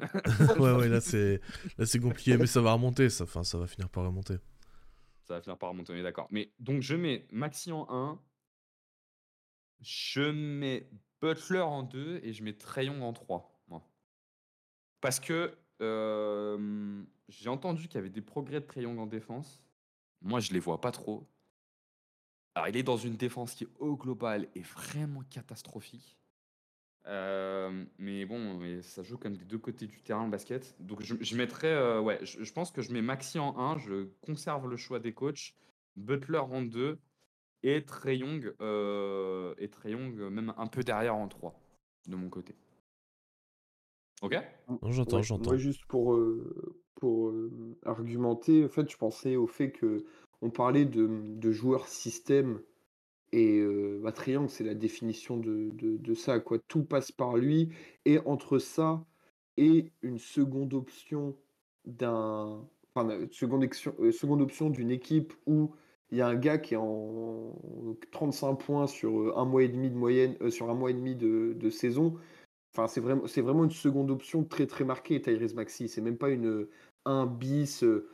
C'est vraiment, en- derrière Embiid dans la hiérarchie, ce qui est totalement logique. Moi, je préfère récompenser un, gars qui, euh, bah, un peu comme Curry, qui porte, euh, même s'ils sont que pl- play-in en négatif, le gars euh, porte à bout de bras tout seul une équipe de, de, de, de bras cassés et ça, ça mérite peut-être d'être un peu, un peu récompensé, je trouve. Et je trouve Euh. il y a un peu comme Darren Fox, euh, il y a un délit, délit de sale gueule pour Trae qui est assez, euh, Là, il y a carrément des lits de sale gueule, ouais. qui est assez, vi- assez violent. Je n'arrive pas trop à comprendre pourquoi. Mais euh, donc euh, voilà, moi je, je récompense. Après, on- enfin, en tout cas, les trois débats qu'on a eu depuis le début, que ce soit l'un ou l'autre, en soi, moi je suis ok. Je suis un peu moins d'accord avec le dernier débat qu'on va avoir. Ouais. Mais les trois premiers, euh, moi ça me choque, euh, ça me choque pas que ce soit euh, enfin, Bah, moi ça me choque un peu quand même. Hein. Towns, franchement, devant Sabonis et Gobert, moi je. Ouais, mais il a un vrai dossier, tu vois. Enfin, Ouais, moi, ça me en avait ch- parlé, enfin, mais- C'est pas le, le truc que j'aurais pris, mais ça me choque pas non plus. Quoi. Bon, on fait pas le débat euh, Towns, Sabonis, Gobert euh, qu'on a, qu'on a déjà fait. Mais donc, on peut conclure sur cette euh, conférence, euh, ce premier débat de la conférence Est, où on est deux sur trois à, qui n'auraient pas pris ce qui a été pris par les coachs, pour le coup. Dernier débat, je sais même pas depuis combien de temps on fait, euh, on fait cette petite capsule. C'est Voilà, pas grave. c'est cool. C'est cool. C'est pas grave, c'est fun. Euh, dernier débat euh, autour. Et alors là, Alors là, les amis. alors là, autour de Paolo Banquero, qui a été pris, Paolo Banquero, autour de la table. Est-ce qu'on a- Moi, j'adore Paolo Banquero. Est-ce que vous aimez bien vous Paolo Banquero? La vie de base, c'est Mm. quoi? Neutre. Neutre. Ouais, rien à faire. ouais. Moi j'aime bien, mais c'est un profil euh, un peu atypique. euh, mais j'ai- j'aime bien globalement, juste qu'il y a un moment, il va falloir euh, rentrer des tirs. Mais il n'a pas un contexte offensif non plus, euh, disons, qui, qui l'aide. Ok. Moi, moi, j'ai, moi, j'ai plutôt un très bon, très bon avis, de, mais vraiment de goût. Je parle pas d'efficacité sur Paolo Banquero. J'aime beaucoup ce joueur. Mais bon, il a quand même rien à foutre là. Donc, euh, Paolo Banquero a été pris. On s'est dit, bah, mettons-le en débat. Avec deux autres joueurs. Il y en a un troisième qui était pas loin. On va vous dire qui après. On s'est dit, bah, on aurait peut-être pu le mettre aussi. Mais donc, Paolo Banquero a été pris. Et le débat, c'est avec Porzingis et Siakam. Je propose qu'on fasse comme avant. Vous me donnez votre choix. Et moi, quand je donne mon choix, je vous donne un peu les stats. Juste pour nos auditeurs, le, dernier joueur qu'on a hésité à mettre en débat, mais finalement on l'a pas mis, et je me rends compte que quand on a fait euh, Towns, Sabonis, Gobert, Zion, 3 c'est suffisant, parce qu'il y a 4 pour tout comprendre, c'est pas simple. Le dernier c'était Scotty Barnes, euh, qu'on aurait pu mettre en débat, mais on l'a pas fait, on a mis Siakam. Ben, je te laisse démarrer. Hum, Moi, c'est assez simple. C'est Siakam, Porzingis, euh, Banquero, dans cet ordre-là.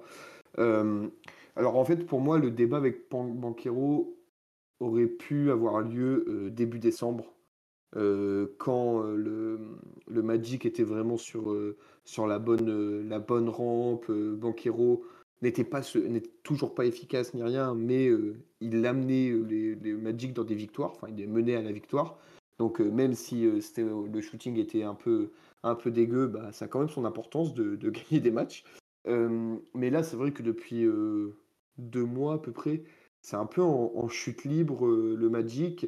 Et moi, Siakam, c'est un joueur que j'adore. Je trouve, même s'il a des, défauts visibles, enfin, il n'est pas appelé la toupie pour rien, quoi.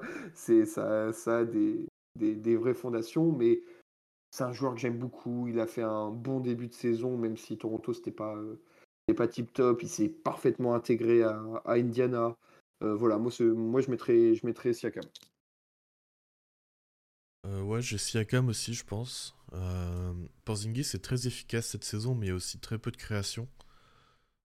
C'est lui, lui qui, qui a aussi le meilleur contexte collectif. Après, c'est vrai qu'il y a sa défense aussi qui est pas trop mal euh, en Elle est même protecteur bonne de cette saison à. Porzingis. Comment dans, dans, dans- Elle est même bonne, elle est même bonne sa défense. Ah oui, non, elle est... oui, c'est plutôt bon, oui. En, en protecteur de cercle, en, en roamer, c'est vraiment intéressant.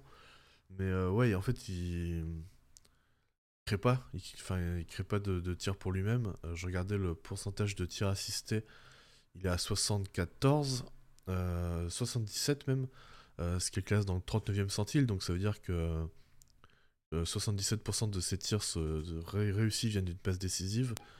Euh, Siakam est à 62, je crois. Euh, je vérifie rapide, mais. Euh, doit être à 12. Siakam est à Des 59, isolations. pardon. Ouais, ça, Siakam est à Ok. 59%, ce qui là le classe dans le 81e centile, donc c'est vraiment parmi les joueurs qui se créent le plus euh, leur tir. À son poste, ouais. Mm. Ouais. Euh, alors il le fait encore plus à, à Indiana, parce que là le chiffre c'était juste pour Indiana, mais là sur, euh, sur son... euh, c'était juste pour Toronto.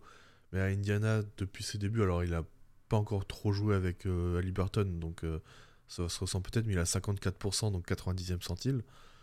Donc c'est vraiment un joueur qui se crée énormément son tir, et ça j'accorde pas mal de valeur à ça. Et du coup, du coup ouais, je pense que je mets Siakam, puis Porzingis, puis Banquero, quelques crans encore plus loin. D'accord. Moi, j'aurais fait. Je donne les stats après. Moi, j'aurais fait Siakam en 1, Banquero en 2, Porzingis en 3. Ça c'eût été mon classement. Pour Banquero, euh, juste en termes de stats, c'est le meilleur scoreur des trois, c'est le meilleur rebondeur des trois, c'est le meilleur passeur des trois. Je parle de stats, hein, de volume de stats. C'est de loin le plus gros usage. Il a 30, les deux autres sont à 24 et 25. Euh, Banquero est à 93 de TS+. Est-ce que vous savez, euh, comment je peux vous poser la question? La dernière fois qu'on a eu un joueur aussi bas en usage qui a été pris All-Star Game. La stat est passée dans la semaine. Euh, tu l'as mis sur le truc, donc... euh, Ah, j'ai pas, La- pas regardé. La, la stat, c'est euh, c'est le premier joueur depuis 2004-2005 qui est All-Star Game et qui est en dessous de moins 4% de TS+. Et là, il n'est pas à moins 4, il est à moins 7. Est-ce que vous savez quel était ce joueur? La dernière fois, c'était en 2004-2005. Et c'est un, un, gros joueur, enfin, c'est pas un no-name de 2004-2005. Euh. C'est un membre, sauf erreur de ma part, de l'équipe de Pékin des, euh, aux Jeux Olympiques. Oh, si je ne dis pas de bêtises. C'est celui que tu as mis sur, sur tes stats? Tu nous as envoyé ou pas? Non. Ah oui. Ah oui, je l'ai mis, oui. C'est vrai que, je Voilà. Merci Ben en tout cas de regarder ce que je vous envoie, c'est cool. j'ai pas, pas tout vu. bon, c'est Michael Red. C'est Michael Red. Ah en tout cas, ça faisait, ça faisait 20 ans, c'était 2004-2005, ça faisait 20 ans qu'on n'avait pas eu un mec aussi peu efficace au All-Star Game. Et encore, il était nettement plus efficace que Banquero. Euh, donc c'est quand même. Euh, on est vraiment dans des stratosphères euh, impressionnantes. C'est de très très loin celui qui a le on-off net rating le plus bas euh, de tous les joueurs qu'on a regardé depuis le début, il est à moins 9,59. Mais ce qui est mais indécent, sachant qu'il joue avec le 5 majeur, enfin c'est indécent. C'est vraiment indécent. il doit jouer avec Paul Anthony, hein, ça doit pas aider. Hein. ouais, ouais, ouais. Bon, effectivement, le bilan est descendu. Ils sont 8 maintenant, 26-23.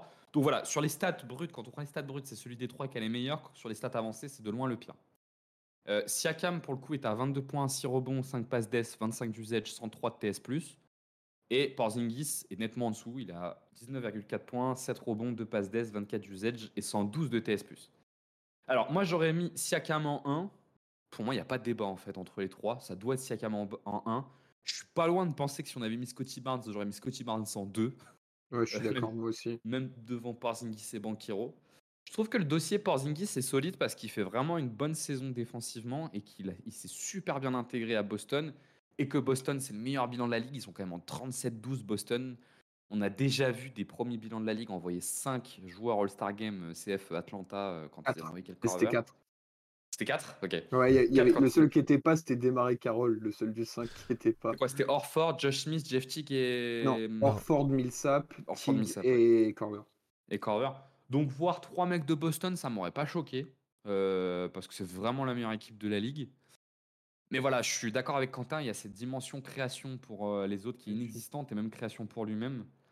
Euh, sauf au post-up. J'avais vu au post-up, il est c'est n'importe quoi. Il est à 75% d'efficacité au post-up. Euh, j'avais vu, donc dès qu'il cible un match-up, il lui donne et ça finit. Il arrive pas mal à faire switcher. Mais je l'aurais quand même mis en dessous de Banquero parce que, parce que Porzingis, c'est. Enfin, c'est même pas la troisième option offensive de son équipe. C'est, il est presque dans il est, il est, il est borderless des role-players de Boston en attaque, je trouve. Tu vois, c'est-à-dire qu'il n'est pas responsabilisé, c'est vraiment du bout de chaîne. Banquero, c'est quand même la première option, euh, nettement, très très nettement d'Orlando. Et qui est quand même huitième, et qui ont fait une bon, bonne partie quatrième, cinquième. Là, ça va moins bien en ce moment, mais qui ont fait une bonne partie quatrième, cinquième. Donc, euh, donc ouais, moi j'aurais mis Siakam en 1, 2 Banquero, 3 Porzingis. moi je réfléchis pas en termes, euh, moi je réfléchis pas en termes d'options dans, dans telle équipe. Euh, mais euh, effectivement, le... au final, ça te, rejoint, ça te rejoint parce que Porzingis, c'est celui qui crée le moins. Et c'est aussi un peu euh, le, le truc des troisième options. C'est.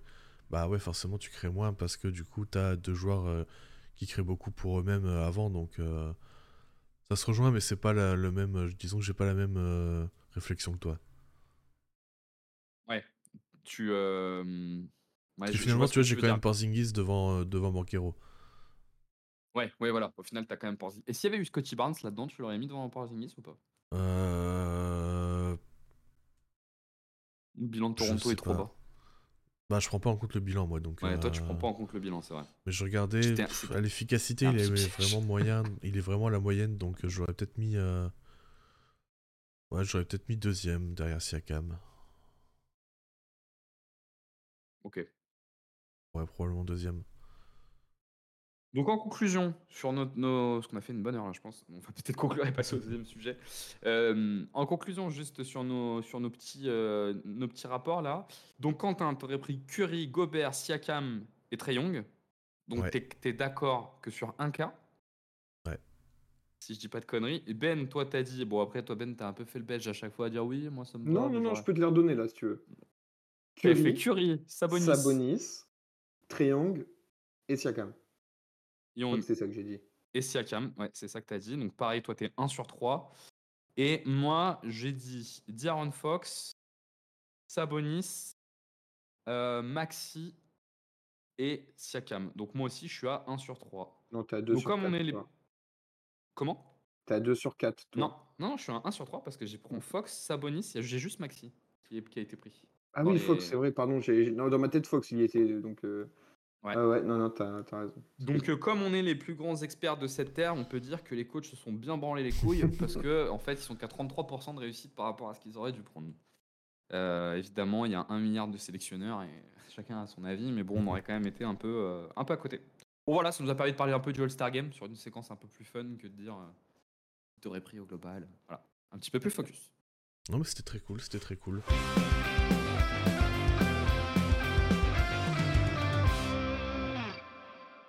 On peut passer donc au, deuxième sujet, c'était donc les 10 ans de euh, comment il s'appelle Adam Silver au sein de la ligue. Euh, on enregistre le 4 février 2024 et lui il est arrivé le 1er février 2014, donc on est vraiment euh, quasiment tout pile 10 ans après. Alors comme je disais au tout début en intro, c'est le but c'est de faire un état des lieux de ces 10 dernières années. Euh, on n'ira pas forcément dans le détail sur tous les sujets, mais on en, abordera vraiment une bonne partie. Et on peut commencer avec euh, bah, d'abord les peut-être parmi ceux les plus impactants, les changements de règles. Euh, alors, on notera aussi qu'il y en a pas mal qui ont été testés en G-League la saison précédente. Euh, le G-League qui lui sert vraiment de, de crash test euh, pour, euh, pour ces règles. Euh, en 2017, euh, on a vu arriver la Zaza Rule. La- à cause du fameux. Désolé. le nom est incroyable. Ah ouais, bah, c'est le nom non officiel, mais bon, c'est on, on sait très bien que, ça vient de là. C'est donc euh, euh, une règle qui permet aux arbitres de mettre une faute flagrante à un défenseur qui ne laisse pas d'espace au shooter pour atterrir, en mettant donc leurs pieds sous leurs jambes, donc qui fait suite donc à la blessure de Kawhi Leonard euh, face aux Warriors et donc à cause de Zaza Pachulia. Donc voilà, cette règle qui a été mise en place et qui, est- faite pour protéger les joueurs surtout, plus que plus qu'autre chose. hein, euh. Ouais, c'est assez classique euh, en NBA euh, quand il y a un truc un peu grave qui se passe. euh, généralement, tu as une règle derrière. Ouais. Moi, cette règle, bon, je trouve que. Enfin. Pas trop quoi en penser. À la fois, je la trouve normale. À la fois, elle pénalise quand même un peu la défense parce que parfois, t'as l'impression. Enfin, souvent, les shooters avancent quand même beaucoup, je trouve, quand ils shootent. Bah, en fait, c'est pris en compte. je trouve que la- la- les arbitres font bien la différence entre un shooter qui avance et un défenseur qui met sa jambe en dessous. Ouais, elle est assez, elle est, elle est, elle est assez claire. euh, Elle ce est qui- plutôt respectée, ouais. J'ai j'ai l'impression que la, la jurisprudence euh, il y a eu un ou deux cas encore l'année d'après, je sais plus.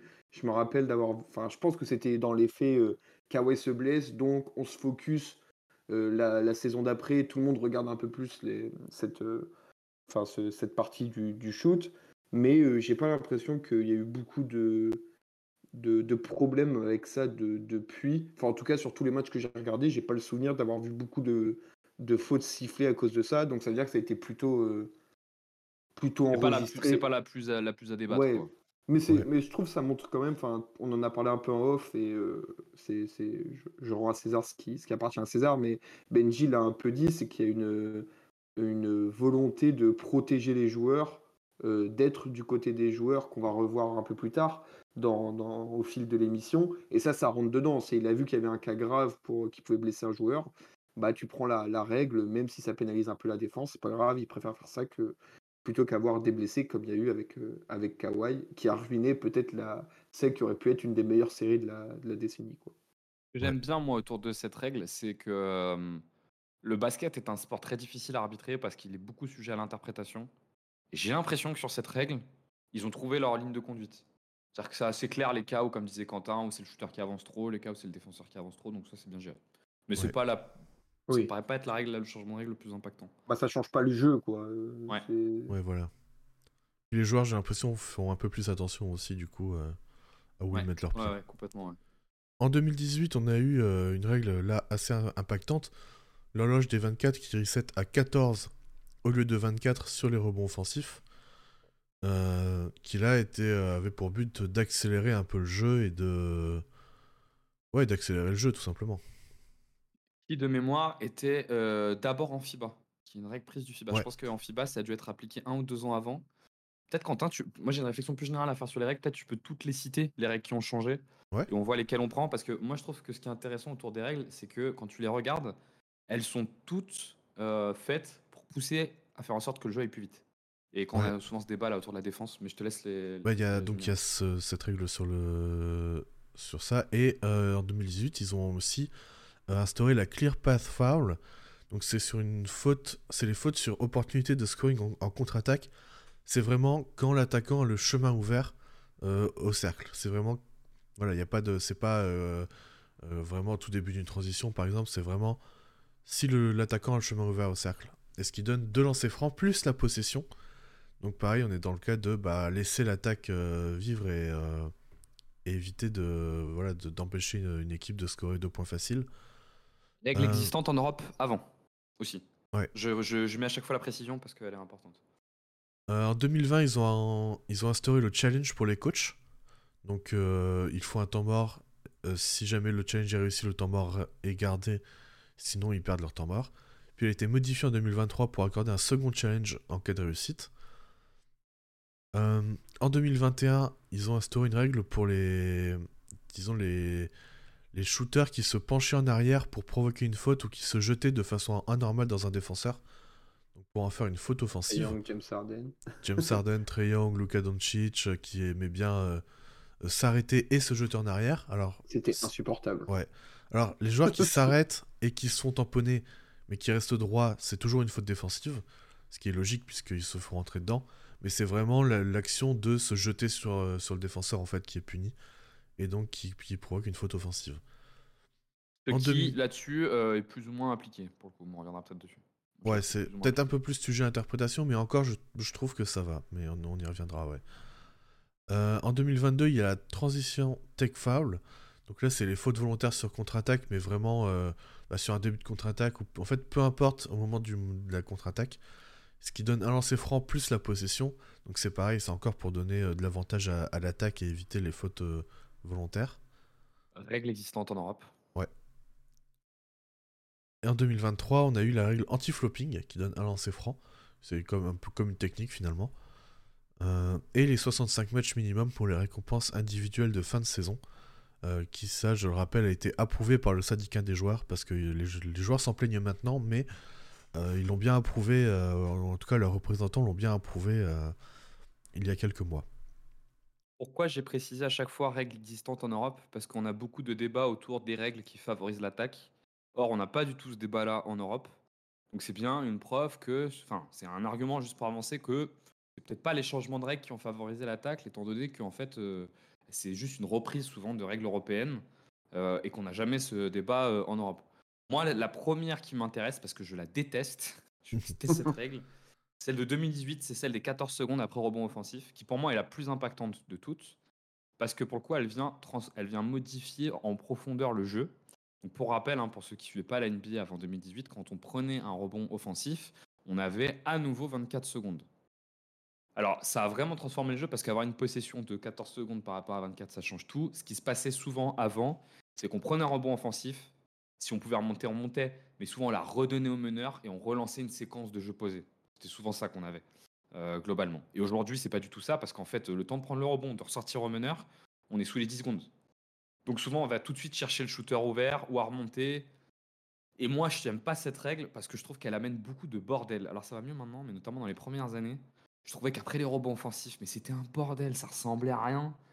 Ça, donnait des séquences où on était passé d'un monde où en fait c'était une occasion visuellement d'avoir une séquence posée ou en tout cas que l'équipe ait le choix à une, séquence qui était euh, systématiquement euh, bordélique. Donc moi j'aime pas du tout, pas du, mais j'aime vraiment pas du tout cette règle. Euh, et si demain tu me poses la question est-ce que tu peux repasser au 24, je repasse au 24 euh, tout de suite. Donc voilà, moi je trouve que c'est la première règle, c'est la plus impactante et c'est la première à, débattre. Ouais, moi j'avoue que comme ça, avant que tu présentes, enfin que tu fasses ton, ta petite présentation sur pourquoi tu l'aimes pas, j'avoue que j'étais un avis assez, euh, assez neutre dessus. En fait, j'aimais bien l'aspect, comme tu l'as dit, ressortir la balle et reposer un, un, un système, mais le fait de, de donner un peu plus lieu à l'improvisation sur le tas, ça me gênait, ça me gêne pas pour, pour autant. Tu vois un peu, en fait, j'aime bien. Euh, je trouve que c'est très intéressant de voir des joueurs euh, on va dire, qui doivent utiliser leur instinct au maximum et leur redonner que 14 secondes, bah, ça les force à réfléchir encore plus vite. Euh, t'as pas le temps de remettre en place un système que tu as travaillé à l'entraînement. Donc tu dois, tu dois prendre des décisions plus rapidement, les meilleures décisions possibles, parce que sinon tu n'as pas le temps. Et donc ça, ça me, ça me, ça me gêne pas en soi. J'avoue que je me rappelle pas juste après en 2018-2019 si, comment c'était le bordel.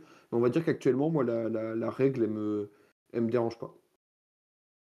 Ouais, je suis, assez d'accord. Je suis assez d'accord. La règle ne me dérange pas spécialement. Euh. J'aime, moi j'aime bien le jeu rapide en plus, donc euh, si, euh, si ça peut accélérer un peu le, rythme, ça me dérange pas plus que ça. Sachant qu'avant ça, les équipes avaient le choix, elles pouvaient quand même shooter rapidement si elles le souhaitaient, c'est-à-dire qu'on on leur, empêche, on leur empêchait pas. Non, parce que du coup, c'est pas trop. En fait, du coup, c'est vu que tu as 14 au lieu de 24, bah forcément, ça te crée plus de possession aussi sur le match globalement au total, quoi. Moi, je trouve qu'en tout cas, au global, euh, que ça soit euh, la règle des 14 secondes, la clear path, la transition take fall, elles sont toutes tournées pour avoir un jeu plus rapide. Euh, c'est pas, elles sont, c'est pour ça que j'ai bien fait la distinction au début en disant c'est des règles qui existent en Europe. Elles sont pas tournées pour favoriser l'attaque.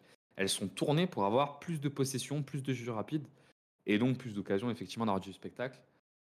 Et moi, je suis pas fan de ça. je je suis pas, je suis pas très fan de cette dynamique euh, d'avoir toujours du jeu plus rapide. Je trouve que les matchs en NBA aujourd'hui, ils vont à une vitesse. Enfin, le, jeu va à une vitesse. T'as l'impression que le match il est sous codéine, quoi. C'est un truc de fou. Euh, et je suis pas un grand fan de ça. Donc sur ce point-là, euh, des, des, règles, moi je j'ai plutôt tendance à pas trop aimer ce qu'a fait Adam Silver, ce qu'a amené Adam Silver dans la ligue. Moi, ça dépend parce que, hum, par exemple, tu vois, la, Clear Pass Full, pardon. donc c'est celle qui a été mise en place en, alors j'ai plus l'année, 2018, aussi, qui est en, fait juste pour empêcher les. Enfin, si t'empêches un lay-up, pour faire simple, tu, prends, tu prends les deux points, enfin deux lancers francs plus la possession. moi j'ai vraiment l'impression que ça c'est pour protéger les joueurs, quoi, pour éviter les attentats, des mecs qui arrivent à toute vitesse et au moment du lay-up qui sabre le gars pour juste ne pas lui donner le. le non, c'est pas vraiment ça en fait, c'est vraiment ah quand il en dribble en fait encore. Ah ok, d'accord, je croyais que c'était quand il allait vers le lay-up et qu'il se faisait. Euh, qui se faisait sabrer parce ah que ça c'est arrivé quelques fois. Ouais, ouais, ça enfin, Je sais pas si c'était avant 2018 ou pas, mais il y a des moments où tu vois les mecs qui montent et qui se font découper en deux. Tu te dis, bah, Ouais, bon, c'est pas, pas top. Moi, je suis pas forcément d'accord avec toi, Benji, pour les, pour les autres fautes. Enfin, oui, c'est pour accélérer le, nombre de possessions, etc. Mais moi, ça me, ça me dérange pas. J'ai l'impression que le jeu allait dans ce sens naturellement et que donc euh, tu mets les, les, règles bah, qui vont dans le sens aussi. Parce que je trouve que ça aurait été un peu dommage d'avoir des dragsters comme ça et de pas les, enfin, des joueurs dragsters et de pas pouvoir les utiliser au au, maximum dans leur bah, au maximum de leur capacité quoi. Donc non, moi je trouve les règles bon plutôt pas problématiques et notamment moi j'aime beaucoup celles les anti-flopping etc. parce que c'était vrai qu'à un moment ça devenait ça devenait vraiment abusif quoi. Il y a les, années juste avant les mises en place de, des règles donc en 2000, entre 2020 et 2023 à peu près on va dire. le trio Doncic, Treyong, Arden, c'est beaucoup, beaucoup, beaucoup. Et je crois que c'était même la saison juste avant la mise en place, donc ça doit être la 2022-2023. Enfin, tu l'avais 15 fois par match, quoi. Et à un moment, t'en, pouvais plus. C'était impossible de regarder un match. Et c'était impossible de défendre, même normalement, en fait. Tu pouvais plus défendre. Moi, ce que j'aimais. Alors, pour revenir rapidement sur la clear pass et la... notamment la transition de tag foul, mais surtout la clear pass, en fait, pour moi, c'était. C'est vraiment important de la mettre parce que pour moi, c'était vraiment devenu de l'anti-jeu en fait. Euh, où en fait, ce qui se passait souvent, c'est que tu avais un joueur qui était en contre-attaque, qui était, il y avait personne entre lui et le panier, et un défenseur qui était souvent juste derrière lui, qui fait faute pour l'empêcher d'y aller, alors qu'en fait, il avait l'accès. Enfin, c'était vraiment, euh, pour moi, c'était vraiment devenu de l'anti-jeu. Et du coup, c'est juste pour rétablir un peu ce truc de bah récompenser. En fait, tu récompenses la défense qui a fait une interception en lui donnant euh, les deux points, plus la possession s'il y a un mec qui veut, qui veut l'empêcher de empêcher la transition. Bah, c'est sûr que c'est, une fois de plus, hein, on est sur deux règles, la transition et la clear, qui existent en Europe depuis toujours. En fait, qu'elles n'existent pas en NBA, c'était une anomalie. Que, effectivement, en fait, on est sur deux fautes qui sont des fautes d'anti-jeu. Et les fautes d'anti-jeu, ben, si on a une vue très réglementaire, elles ont vocation à être punies. Bon, moi, il se trouve que j'ai une vue. Je suis un peu moins à cheval sur la réglementation. J'ai une vue un peu plus romantique. Et moi, j'aimais bien cette particularité de la NBA de ne pas les avoir, même si ça n'avait pas de sens qu'elle n'existe pas. J'étais juste que là, j'aimais bien. Parce que je trouve qu'elle favorisait les équipes lentes et techniques par rapport aux équipes athlétiques et rapides. Et du coup, bah, je trouvais ça sympa, tu vois. Typiquement, tu pourrais pas voir les Memphis Grizzlies euh, de Zach Randolph, euh, Marc Gasol et Mike Conley euh, dans la NBA d'aujourd'hui qui est toute poussée pour que tout aille plus vite parce qu'ils pourraient pas suivre. Il se trouve qu'avant, les règles faisaient que ils avaient un petit avantage à jouer comme ils jouaient, quoi. Et moi, c'était tactique, hein. C'est clair que c'était tactique. Est-ce qu'il faut pas prendre le truc dans l'autre sens, Benji? Est-ce que ils mettent pas ça en place parce qu'il n'y a plus d'équipes possibles comme comme les Randolph. Mais laissons faire. Oui, mais dans ce cas-là, oui, mais si c'est plus possible, il n'y a pas besoin de réglementer. Tu vois, les 14 secondes, par exemple, sur le rebond, bah voilà, bah, c'est, ça tourne vers ça. Bah, laissons tourner vers ça. Il n'y a pas besoin mmh. de rajouter une règle. Enfin, moi, les euh, autant, euh, autant la, transition et la clear, c'est un caprice de gamin. Oui, c'est du hein, détail. C'est pas que c'est du détail, mais c'est un caprice de gamin. C'est-à-dire que je comprends qu'elle qu'il n'y avait aucun sens qu'elle ne soit pas là. Parce que c'est des fautes d'anti-jeu, comme l'a dit Quentin. Euh, celle des 14, pour moi, par contre, j'ai toujours pas compris pourquoi elle a été mise en place. J'ai toujours pas compris. Apparemment, la raison à l'époque qui était évoquée en Europe et aux États-Unis, c'était notamment pour euh, permettre plus de retournement de situation en fin de match. Parce que les rebonds offensifs avaient trop d'impact en fin de match. Quand on est en gros sous la minute, quand on prend un offensif de rajouter 24, c'est énorme. ouais, c'est fini et c'était surtout pour ça. Moi, je trouve que c'est une raison de merde. Je trouve que c'est une mauvaise raison. Ça dépend comment on voit les choses, mais c'est vrai que bah, ça, retourner à 24, quand tu prenais le rebond offensif, bah, ça récompensait l'équipe qui allait chercher le rebond offensif. Donc, ça mettait beaucoup de valeur dans le rebond offensif. En tant que fan d'Enix, je passe du côté de Benji euh, pour, la règle que j'avais pas pris en compte. Complètement biaisé et assumé. En, regardant le match cette nuit entre les Lakers et les Knicks, je me suis quand même dit mais putain mais comment les Knicks font pour gagner des matchs alors qu'ils ont rien sur le terrain? Et au bout d'un moment je me dis ouais non mais en fait c'est juste parce qu'ils prennent plein de rebonds offensifs, c'est vraiment la seule raison quoi. Euh, mais voilà, sur les règles, voilà comment mon avis. L'anti-flopping c'est très très bien, les 65 matchs c'est très très bien. Ah oui, les 65 matchs, on n'en a pas parlé, mais oui, c'est. Enfin, c'est évident qu'il faut jouer un certain nombre de matchs euh, pour. Je, je pense que 65, c'est peut-être un peu beaucoup. Et j'aurais peut-être descendu à 60, mais. Euh... Ah ouais. Après, c'est un, un bon début d'être passé à 65 déjà. De toute façon, ils verront si, euh, si on se retrouve avec des joueurs de merde dans l'NBA, ils vont, ils vont descendre le chiffre. Hein. Ouais. Ça, c'est sûr. On rappelle hein, pourquoi ils ont mis ça, c'est parce qu'on a eu la tendance avant qu'ils l'instaurent en 2022, si je dis pas de conneries, euh, d'avoir vraiment les stars qui étaient de plus en plus mises au repos durant la saison régulière et c'était un moyen de contrer, euh, de contrer un peu ça. Sur les challenges, juste, sur les challenges, je, je trouve que c'est très très bien de l'avoir mis en place. Par contre, c'est long, mais c'est long, mais c'est long. Ah, ça dépend, je trouve, ça dépend. Moi, je trouve que globalement, c'est long et je trouve qu'il pourrait s'inspirer du rugby je, je dis pas sous la même forme, mais au rugby, il y a le truc là de la, du bunker là. Où en fait, il continue de faire jouer, mais il revoit la vidéo en même temps. Et je me dis qu'à certaines séquences. Bah, ça dépend ce que tu challenges. Si tu challenges une sortie de balle, tu peux pas faire ça. Non, mais par exemple, tu pourrais imaginer aujourd'hui avec les IA ou avec. Euh, ne serait-ce qu'il y ait des. Tu pourrais mettre euh, un, un, quart, euh, comme il y a dans le foot où il voit les images, où il commence à revoir l'image avant même que le challenge soit pris, par exemple. Alors ça fait du boulot pour les arbitres, mais bon, ils sont là pour ça, ils ont le droit de bosser quand même. Bah, le replay center, il est, ouais, il est, fait pour ça, donc euh, c'est vrai que. Mais tu vois, tu pourrais anticiper la revue et commencer à regarder plutôt qu'à chaque fois avoir à attendre. Putain, moi je te jure, je suis sur mon truc là, je suis le temps une minute sur mon Ils les écrans qui mettent leur casque et tout. c'est c'est vrai qu'il y a de l'optimisation à faire euh, sur, les, sur les challenges et sur les, les reviews. D'ailleurs, ils ont modifié aussi il y a quelques années, je crois maintenant, euh, les reviews en fin de match. Maintenant. Avant, ils regardaient toutes les décisions dans les deux dernières minutes. Et maintenant, il n'y a que certains trucs euh, qu'ils peuvent regarder. Mais par exemple, une sortie de balle, ils peuvent pas aller vérifier euh, à la vidéo maintenant. Il faut que ce soit un challenge. Alors qu'avant, ils vérifiaient tout. Mais ça, c'est bien parce que les fins de match qui durent euh, une demi-heure, trois quarts d'heure, c'était insupportable. De la même façon, euh, ils regardent maintenant si c'est un 3 points ou un 2 points, un peu sous le format bunker. Quoi. Ouais, ils n'arrêtent pas le jeu pour décider un 3 points ou un 2 points, ils les jouer et puis ils enlèvent à ouais, c'est En fait, quand tu regardes l'arbitre, à chaque fois, il te demande euh, à la vidéo de regarder. Euh, ouais. Ça, c'est pas mal. Ça, pour le coup, c'est pas mal. bah voilà pour les règles. Je sais pas, peut-être que. Alors peut-être qu'on en a oublié. Hein. J'ai essayé de faire, de faire au mieux, mais que Non, mais peut-être en, complément, sur des petites règles, vous pouvez regarder, on vous le mettra euh, sur, le, sur Twitter, mais vous avez euh, Gigi Reddick qui a fait un résumé des six nouvelles règles qui avantagent plutôt la défense. Euh, je les ai plus en tête, j'aurais peut-être dû regarder avant, je les ai plus en tête, mais on vous mettra la vidéo. euh, c'est des petites règles euh, où en gros Reddick dit qu'il n'y a aucune règle qui avantage l'attaque, elles avantagent, tous plus la défense. Et euh, on vous le mettra. Parfait. Euh, on a ensuite donc deux changements euh, là que j'ai appelés euh, fondamentaux dans le déroulé d'une saison. Euh, on a eu en 2020 l'instauration du play-in dans la bulle pour compenser le manque de matchs suite à l'arrêt de la saison et qui a été gardé par la suite. Là, il va y avoir bagarre là. Là, il va y Là, va avoir bagarre, On ouais. n'est pas d'accord. Ouais, ouais. Donc ça a été instauré donc, dans la bulle, et, que- comme je viens de dire, et finalement ça a été gardé. Dans la bulle, il y avait quand même un, il devait y avoir quand même un écart de match entre le le 8e et le 9e. Et euh, après ils ont enlevé cet écart de match et ils ont ajouté en plus un match entre le 9e et le 10e pour savoir qui allait affronter le gagnant, enfin le perdant de 7e contre 8e.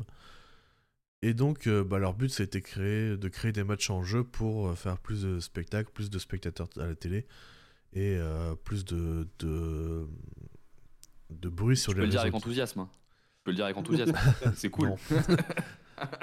Euh, voilà, moi je suis pas fan de ce play-in euh, parce que dans une saison à 82 matchs, pour moi, t'as assez de matos pour savoir qui a été. euh, qui, qui, qui est, enfin, pour, pour, pour avoir un classement en fait, définitif. Alors, oui, Ouais, les matchs en jeu c'est cool, ça je dis pas le contraire, ça nous a donné de belles choses, mais euh, sur le principe en lui-même, j'aime pas du tout. Non, mais le fait qu'un dixième qui est en négatif, qui ait six matchs ou sept matchs de retard sur le septième puisse être en playoff et pas lui, c'est En insensé. fait, c'est ça, le fait qu'on donne une chance à une équipe qui a nul. 5, 6, 7 victoires de moins que les autres, ça n'a pas de sens. Alors, ok, s'il y a une victoire d'écart, tu te dis, bon, à la limite, euh, je peux le comprendre. euh, voilà, il y aurait 2-3 matchs de différence à la limite, tu vois, mais même ça, sur 82 matchs, si t'as pas été capable de rattraper 2 ou 3 matchs, bah, je c'est peut-être que tu. Enfin, méritais même, pas euh, d'aller en playoff, Même quoi. deux matchs, hein, deux matchs. Si tu es l'équipe qui est devant, tu as réussi à maintenir ton avance de deux matchs pendant 82 matchs, bah, je suis désolé, tu mérites d'être euh, d'être qualifié. Pourquoi faire 82 matchs quand euh, tout se règle en un match? Ça n'a aucun sens. Tu peux le voir autrement. Tu peux te dire que, euh, un peu comme en NFL, en fait, il y a 10 qualifiés en playoff et qu'il y a un espèce de tour préliminaire. Tu vois, tu peux aussi le voir comme ça et te dire qu'en fait, on est passé à 10 qualifiés en playoff. Ouais, je suis pas. Ouais, ouais, Alors, moi, j'ai moi, j'ai mes arguments pour le play-in. Je te donne mes arguments. vas-y. Bon, déjà, euh, quand même, là, tu vas, tu vas donner après euh, l'ensemble des changements fondamentaux, mais c'est un peu la marque de Silver, c'est que c'est quand même plutôt un, un réformateur en comparaison Ouais. euh, de David Stern. C'est-à-dire qu'il a quand même vocation à bouger les choses et bouger les lignes, et il est quand même assez aventureux. Euh, sur le play-in, moi, je trouve ça trop bien, le play-in, j'aime trop. Déjà, j'aime trop, mais c'est un peu... Pas très réglementaire et je suis un peu romantique parce que je trouve que les matchs sont mortels. Je, je trouve les matchs du Ah oui. Bah, des matchs en jeu comme ça, c'est c'est trop ça. Puis c'est- finalement, tu vois, il y a quand même assez peu de. de comment dire de. hum, J'ai perdu le mot, mais. euh, On respecte la logique à chaque fois, c'est ça que tu veux dire? Non, mais en fait, il y a assez peu d'impact. Parce que, bon, sauf l'année dernière, qui est, je pense, une exception, mais t'as rarement Oui. les 7e et 8e de conf qui vont battre les premiers et le deuxième. Alors, il s'est arrivé que l'année dernière, le 8e à l'est et le 7e à l'est- à l'ouest euh, sont allés en finale de conf, mais c'est quand même assez rare dans l'histoire de la NBA. Et du coup, au final, c'est euh, t'as quatre équipes qui se battent pour se faire sortir au premier tour. C'est pas faux, c'est pas faux. Donc autant qu'à faire, autant s'amuser un peu en faisant, euh, en faisant une, une petite guerre de chiffon et euh, voir euh, qui sort de la Ouais, de même chiffon, si je trouve pas ça quand même pas ça le normal, mais Bah, euh, pas- Moi, je trouve que c'est bah, c'est c'est juste, c'est con, c'est une, une question juste de mérite, quoi. Enfin, euh, t'as des Et mecs si, la, qui. vie- et si la vie et le sport c'était le mérite, ça sert à rien. Oui, mais euh, non plus. hein. enfin, moi, je suis pour un, un monde plus juste et la juste, le fait que ça soit juste, t'es huitième, bah tu finis huitième, quoi. Ça Oui, mais je te dis, tu pourrais, tu pourrais le voir en te disant qu'il y a, en fait, il y a 10 qualifiés en playoff et que c'est un tour préliminaire. Ouais. C'est ça en fait, tu vois. C'est juste comme tu te dis que c'est un play-in, c'est gênant. Ouais, je sais pas. Je- Moi, je trouve que c'est pas mal pour. Donc, déjà, parce que les matchs Non, sont oui, top. par contre, les matchs sont en jeu, oui, je suis, je- c'est cool. Et puis, juste pour, euh, excusez-moi, je te, excuse-moi, je te laisse finir après, mais euh, c'est comme, euh, enfin, moi, je suis particulièrement la NFL. un- quand quand tu as deux équipes qui se jouent sur un match en NFL, tu vois que c'est pas une série en 7. Les mecs, Ouais. t'as pas, du, t'as pas de seconde chance, quoi. C'est, si tu rates une action, bah, c'est ta fin de saison, game over, c'est fini. Et ça, j'avoue, c'est quand même assez kiffant. Et ça revient au même Ouais. pour le play-in, quoi.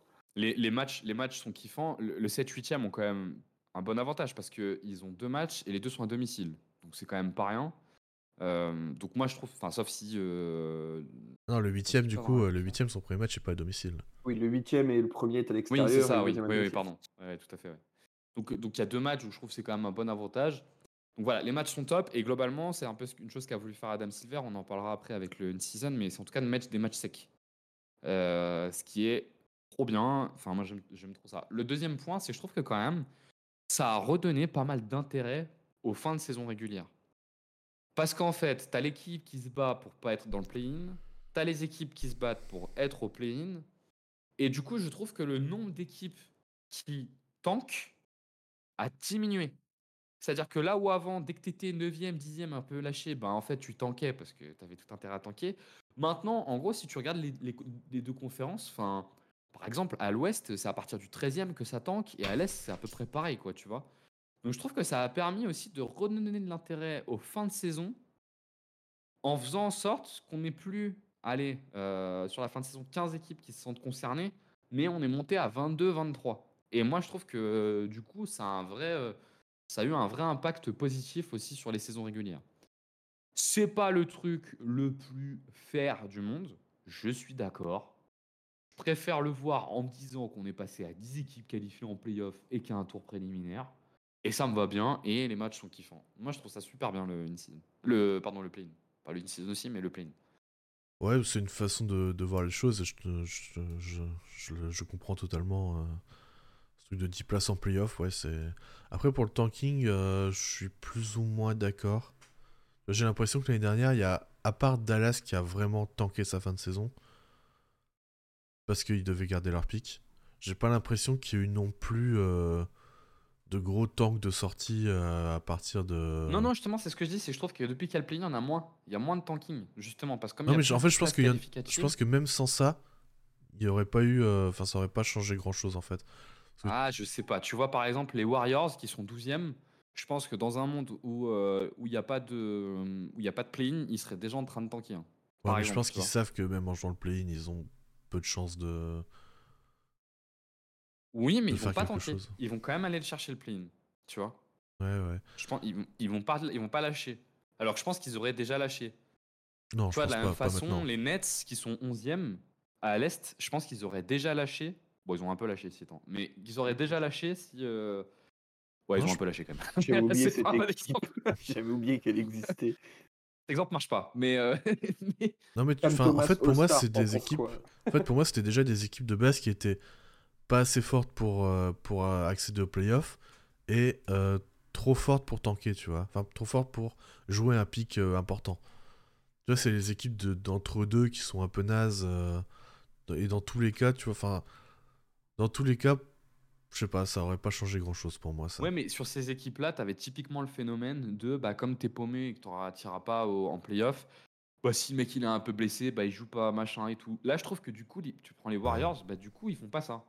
Comme il y a ce truc du play-in, et bah, ils vont quand même jouer, ils vont quand même faire l'effort parce qu'ils ont quand même un peu d'ego et que euh, Curry, Draymond Green et Clay Thompson, pas aller en play même pas aller en play-in, euh, c'est pas, acceptable. Donc, ils vont quand même faire l'effort, tu vois. Ouais, ouais.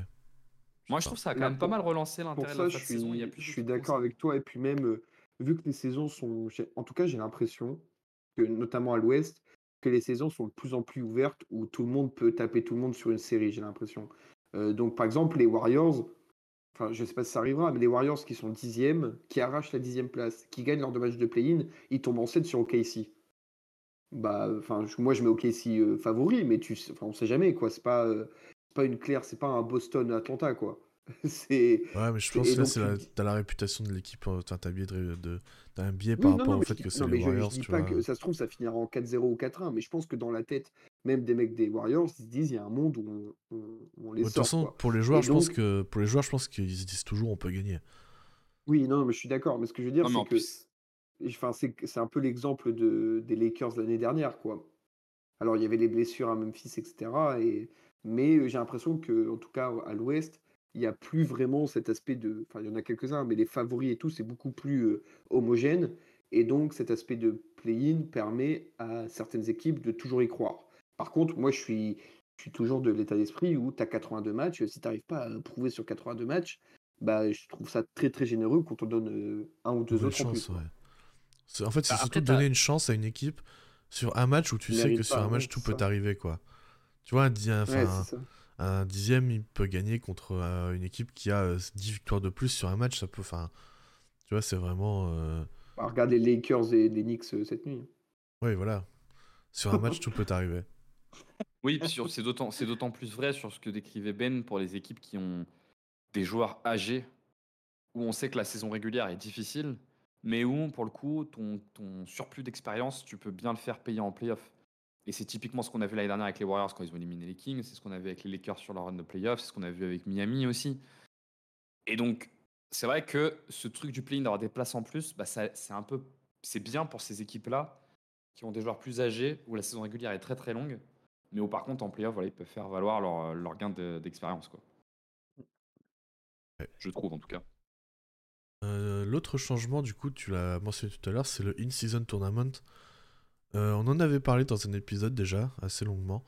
euh, sur, euh, bah, sur le on avait fait un épisode spécial là-dessus.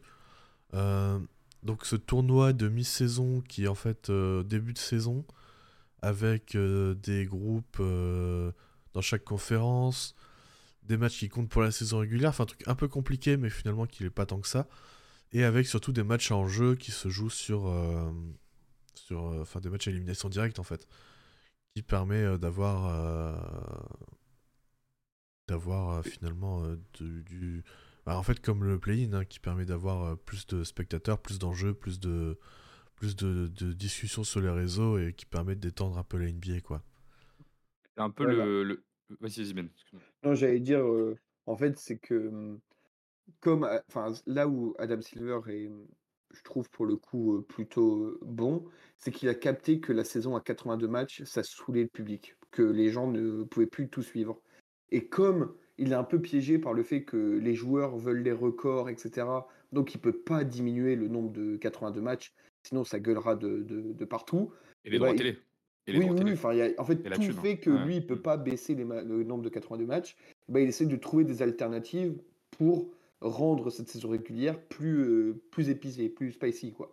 Et donc, ça rentre là-dedans, ce, ce In-Season Tournament, qui, euh, beaucoup de gens étaient plutôt négatifs au, au- début, au lancement. Enfin, peut-être pas négatifs, mais au moins perplexes, ne savaient pas trop ce que ça allait donner. Et au final, ça a donné des matchs en jeu assez intéressants, etc. Donc, c'est sans être un, truc qui va révolutionner la, la, la ligue, ça a donné des bons moments, quoi. Ouais, moi j'ai plutôt bien aimé, globalement. Euh, finalement, tu donnes des, des matchs en jeu qui comptent aussi pour la saison régulière. Mm. Le problème que j'ai avec ça, c'est euh, le timing. Je pense que le Ouais, mois de a novembre, c'est pas du tout un mois où on se fait chier en NBA. C'est la reprise, t'as envie de voir tout le monde, t'as envie de, de regarder ce que les nouvelles équipes vont donner, tout ça. Alors que là, la période actuelle, entre Ouais, janvier, février, euh, en fait, entre le nouvel an et le All-Star Weekend, chier. Enfin, c'est une période qui est pas fun. Donc je pense qu'ils auraient pu la mettre, euh, le mettre euh, à cette période-là pour relancer un peu justement de l'intérêt. Et après, euh, voilà, le, bon, le- la, la semaine à Vegas, tout ça, c'est marrant. ça apporte un petit plus. euh, y a, voilà, j'y vois pas spécialement de problème. Après, euh, c'est plus sur le, le- les nouveaux parquets qui sont assez moches, mais euh, j'ai pas de problème avec le fait de faire de nouveaux parquets, spécialement pour le tournoi et pour identifier le, le tournoi. Mais euh, le rouge, euh, les, les parquets rouges, les parquets fluo limite, là, euh, ça pique trop les yeux. Et ce qui est presque, ce qui est presque du détail. Oui, ça, ça, va du détail. si oui. ça a besoin de bouger. Parce qu'en plus, on a vu que Silver, il est complètement ouvert pour tenter un truc et le réajuster si ça fonctionne pas. Donc le calendrier il sera peut-être bougé. D'ailleurs, ils ont déjà annoncé que ça allait être repris, mais sous un format différent. Ah, moi, je trouve que. ça. Ouais, si, il y a eu, c'est passé la semaine dernière. Ils ont annoncé que ça allait être reconduit l'année prochaine, mais qu'il y a des trucs qui allaient bouger sur le format, notamment parlé. Euh, moi, je trouve que c'est un peu le coup de maître d'Adam Silver quand même. Parce que ce In-Season Tournament, tout le monde était négatif. C'est sorti. Le In-Season a eu lieu et tout le monde a trouvé ça super. Mm. A trouvé pense que le match était cool. Je pense que personne n'avait compris comment ça allait fonctionner. En fait, Oui, c'est là, où les, personne n'a c'est là, compris les c'est là règles. où les terrains ont, ont bien aidé. Au moins à se dire, ok, là c'est clair, c'est du in-season. Et c'est bien plus que si c'était que des maillots. Parce que Ouais, quand on avait eu ce débat, toi tu avais parlé des maillots, je trouve que les maillots c'est moins distinctif qu'un parquet quand même. C'est écrit en gros, ou enfin, c'était à peu près clair. Ouais, là, les parquets, en fait, que- étaient vraiment. euh, Enfin, pour moi, les parquets étaient. Ah, y avait des- ça, ça faisait vraiment trop mal aux yeux, quoi. Y avait- Mais oui, avait j'ai les aucun problème avec euh, identifier. euh, j'ai aucun problème à- à- avec une identité euh, visuelle euh, un peu plus marquée ou euh, différente pour justement montrer que c'est du in-season. Ça, il n'y a aucun problème, mais faites-le bien, quoi. En tout cas, moi, je trouve que ça a été une. euh, Enfin voilà, c'est un peu le coup de maître, je trouve, de Adam Silver sur ses 10 ans. Un truc qui vraiment n'était plébiscité par personne et où tout le monde avait beaucoup de doutes. Et en fait, ça s'est passé et tout le monde a trouvé ça super bien. La semaine à Vegas, moi, j'en avais déjà parlé. Je trouve ça plus ou moins fun. Je trouve que si on avait une finale euh, qui était à domicile pour une équipe, ça serait incroyable. Ouais. Et là, il n'y avait pas d'ambiance. Ça, c'est un peu dommage. Sauf quand, les, quand- Mais- sauf quand il y avait les Lakers, mais. euh, Ouais, même la finale. euh, tu vois, quand tu non, compares, tu par exemple. c'est- euh, enfin, c'est pas pareil, ouais. Ouais, par rapport, par exemple, le match où il y a le plus d'ambiance, c'était le Indiana-Boston, où c'était le feu, mais le feu incroyable. C'était à c'est Indiana, dommage. ouais.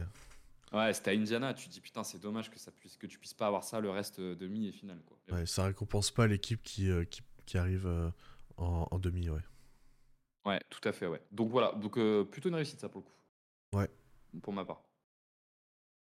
Ben, t'es d'accord aussi? Oui, oui, non, non, je suis, je suis d'accord. C'est comme je l'ai dit, euh, c'est pas une révolution, ça. Enfin, le- la, la NBA euh, dans 30 ans, euh, enfin, si c'est supprimé rapidement, la NBA dans 30 ans, on s'en rappellera peut-être pas. Mais au moins, comme on l'a dit, ça permet de, de vraiment faire passer un petit peu plus vite la saison régulière. En fait, je pense qu'on est tous d'accord pour dire que la régulière est trop longue. Enfin, Ouais. Tout le monde est, est d'accord. Hum, Parce que bah, il y a des moments où il y a des creux et tout. euh, t'as, t'as 15 matchs par nuit. euh, Enfin, il y a même un moment où c'est un peu indigeste, quoi. Et ça, ça permet un peu une bulle d'air qu'il ne faut pas négliger. C'est, important pour, euh, pour tout le monde d'avoir des moments où tu te dis euh, Ah là, c'est enfin intéressant, c'est un jeu. Comme on l'a dit, il y a une identité visuelle. Le public est chaud. Les joueurs, ils sont motivés parce qu'il y a un gain financier euh, derrière. même si il y en a beaucoup qui sont payés des millions d'euros, bah là, ils pouvaient gagner un peu plus d'argent. Les staffs étaient, étaient concernés, etc. Donc, non, non, c'est un, bon, truc. Comme on l'a dit, ça révolutionnera pas la NBA, mais euh, ça permet de faire passer plus vite la saison. Et rien que ça, c'est pas mal, quoi. À noter quand même qu'ils l'ont testé avant en WNBA. Alors, je sais pas à quel point c'est la NBA qui a demandé à la WNBA de le tester euh, ou s'ils ont, ont juste repris l'idée derrière. Mais c'était, euh, ça faisait déjà deux ans, je crois, que c'était en place en WNBA. Ça s'appelait la Commissioners Cup. Et c'était le même principe, hein, des matchs de, de saison régulière qui comptent pour un tournoi et euh, la finale après. euh, en plus, quoi, un match Ah en oui, plus. Non, c'était pas mal. Voilà pour ça.